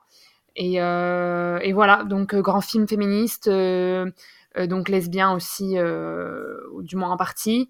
Et, et voilà, c'est très bon en fait, surtout c'est donc les relations de genre, les relations de travail, euh, voilà, tout est, tout est pas mal là. Donc, euh, je vous euh, le recommande très fortement. Je crois que c'est ce critérium, mais c'est peut-être aussi, c'est peut-être aussi quelque part ailleurs. je suis pas certaine. Mais ouais, un, euh, pas assez connu. Enfin, moi, j'ai vraiment, je suis vraiment tombée dessus par hasard quand le cinéma dans lequel je l'ai vu l'a programmé en mode ah tiens, c'est quoi ça? Mais après, je pense que Lizzie Borden est assez connue dans, dans le, les milieux, comment dire, on va dire woke. Mais voilà, donc ça vaut vraiment la peine. C'était ma recommandation. Ah bah merci beaucoup, ça a l'air trop bien. Ouais, c'est hyper bien, je pense que ça vous plaira. Euh, donc, euh, moi, ma recommandation, c'est un film euh, dont j'ai beaucoup parlé sur les réseaux dernièrement. Et en fait, c'est un film dont je passe mon temps à parler en ce moment depuis que je l'ai vu, puisqu'il est devenu immédiatement l'un de mes films préférés de l'histoire du cinéma. Donc, ce qui est une sorte de statut Graal que chaque cinéaste voudrait obtenir. Mais mais voilà, le, film est un film documentaire qui s'appelle Toute une nuit sans savoir. c'est un film de la réalisatrice Payal Kapadia. et en fait, donc c'est un, un film indien qui est un documentaire. En fait, c'est-à-dire que au début du film, il a introduit que donc lors d'une résidence d'écriture, cette réalisatrice a trouvé sous le lit de la chambre d'hôtel où elle était une boîte de métal avec plein de lettres dedans. Et, et alors, elle a eu de la chance puisque euh, il s'agit des lettres donc euh, d'une femme qui était qui est une ancienne étudiante. la femme reste anonyme et ses lettres sont signées de manière anonyme, donc euh, elle est anonyme. Et et donc, c'est une femme qui était étudiante en cinéma et en plus militante et manifestante communiste. Donc, de quoi te faire tout un sujet de film. La totale. C'est ça. Et, et, en plus, à nouveau, c'est d'autant plus un sujet de cinéma que c'est ça commence où la première lettre qu'on trouve, c'est elle qui dit qu'elle a été. qu'elle enfin en tout cas que, son copain de l'époque, son petit ami de l'époque, euh, est, interdit de la revoir euh, parce que bah, elle, elle est d'une caste inférieure à lui et en ah. plus elle est musulmane, donc euh, pas de la même religion, c'est ça? Voilà, pas de la même religion, sachant déjà que du coup les musulmans sont en plus pas mal persécutés. Euh, notamment, enfin en Inde. Mmh. Et donc du coup, il y a tout ça. Et donc c'est très beau parce qu'on suit donc en parallèle, du coup, juste par la lecture de ces lettres par une comédienne, bah, cette histoire d'amour déçu et déchu. et c'est magnifique. Moi, ça m'a ça m'a provoqué des, des larmes. Enfin, il y a des choses très belles. Je vais pas en dire plus sur comment évoluent ces lettres par rapport à cette histoire d'amour, mais c'est assez bouleversant. Ça et en fait, ça parle aussi beaucoup bah, des mmh, des manifestations étudiantes euh, qui avaient lieu en, 2016, il me semble, environ, euh, de tous les événements euh, terribles en fait qui, arrivent. beaucoup de, elle parle beaucoup en fait de violences, de haine raciale ou entre castes, beaucoup des, assassinats de personnes musulmanes ou alors des lapidations de, personnes intouchables. De, du coup, c'est c'est assez fort. Euh, et en fait, euh, pour illustrer euh, cette voix off qui lit les lettres, la réalisatrice alterne des images d'archives de manifestations et aussi des images qu'elle a elle-même tournées. En fait, le film au début, moi, j'ai mis beaucoup de temps avant de me rendre compte que ça se passait en 2016 parce qu'elle tourne en pellicule et en noir et blanc. Ah Donc, euh, au début, j'étais en mode, OK, c'est des vieilles manifs, ça, tu vois. Et en fait, pas du tout. Euh, c'est des choses euh, très récentes. et en plus, comme et la, et, la, réalisatrice et le personnage dont on a retrouvé les lettres sont étudiantes en cinéma, ça parle notamment aussi un peu en en, sous-texte bah, de l'état du cinéma indien, euh, qui, euh, euh, parce qu'elle parle par exemple des manifestations en fait qu'il y a eu des étudiants contre la nomination du nouveau directeur de la fac de cinéma là-bas. Mmh l'une des plus grandes facs de cinéma, qui est en fait un grand acteur de, de, films de Bollywood. En fait, elle explique que, en fait, elle parle de tout le roman nationaliste hindouiste qui est maintenant complètement euh, injecté euh, partout, euh, quitte à réécrire l'histoire, quitte à dire que les musulmans n'ont jamais existé, quitte à donc voilà, enfin quitte à virer toutes les minorités qui ne sont pas hindou, donc c'est assez intéressant aussi donc comment elle montre que euh, comment par le cinéma, euh, en fait, il y a aussi une sorte de, propagande et de réécriture qui est assez intéressant parce que c'est une, sorte de réécriture euh, du pays qui est venu en réaction à la colonie, donc c'est très mmh bien, et en même temps qui du coup en fait a aussi plein de défauts et, en fait part dans d'autres extrêmes mmh. très dangereux aussi. Et voilà, bref, c'est un film génial qui est magnifique, qui est en termes de forme assez bien, ouais. Et très émouvant. Enfin bref, j'arrête pas de le conseiller à tout le monde. Et il faut savoir. la main Euh, c'est toute une nuit sans savoir. Ah oui, en plus c'est trop beau le titre. Ouais, le titre est magnifique. Et euh, en fait, pour la petite anecdote, je l'ai trouvé au hasard ce film euh, parce que j'étais sur Univers Ciné, enfin le site Univers Ciné. Ah oui.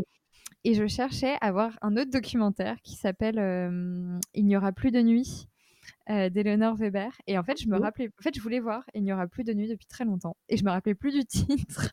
je me rappelais qu'il y avait le mot nuit. documentaire. Et du coup, j'ai tapé nuit sur le moteur de recherche euh, d'Univers Ciné. en- Et après, j'ai trié par documentaire. Et le premier truc qui m'est venu, c'est toute une nuit sans savoir. Et j'ai juste cliqué pour le résumer. Je me suis dit, mais ça a l'air trop bien ça, faut que je le note. Euh, et donc voilà, en plus, je l'ai vu au hasard et c'est devenu l'un de mes films préférés. Donc, euh, Ben voilà. donc, euh, bravo, le, bravo Lazare et je vous le conseille. Et, et en fait, là où c'est drôle, c'est que d'une certaine manière, je, je dis que c'est un film indien, mais en fait, c'est quasiment un film français puisqu'il n'est produit euh, et financé que par la France Oh waouh.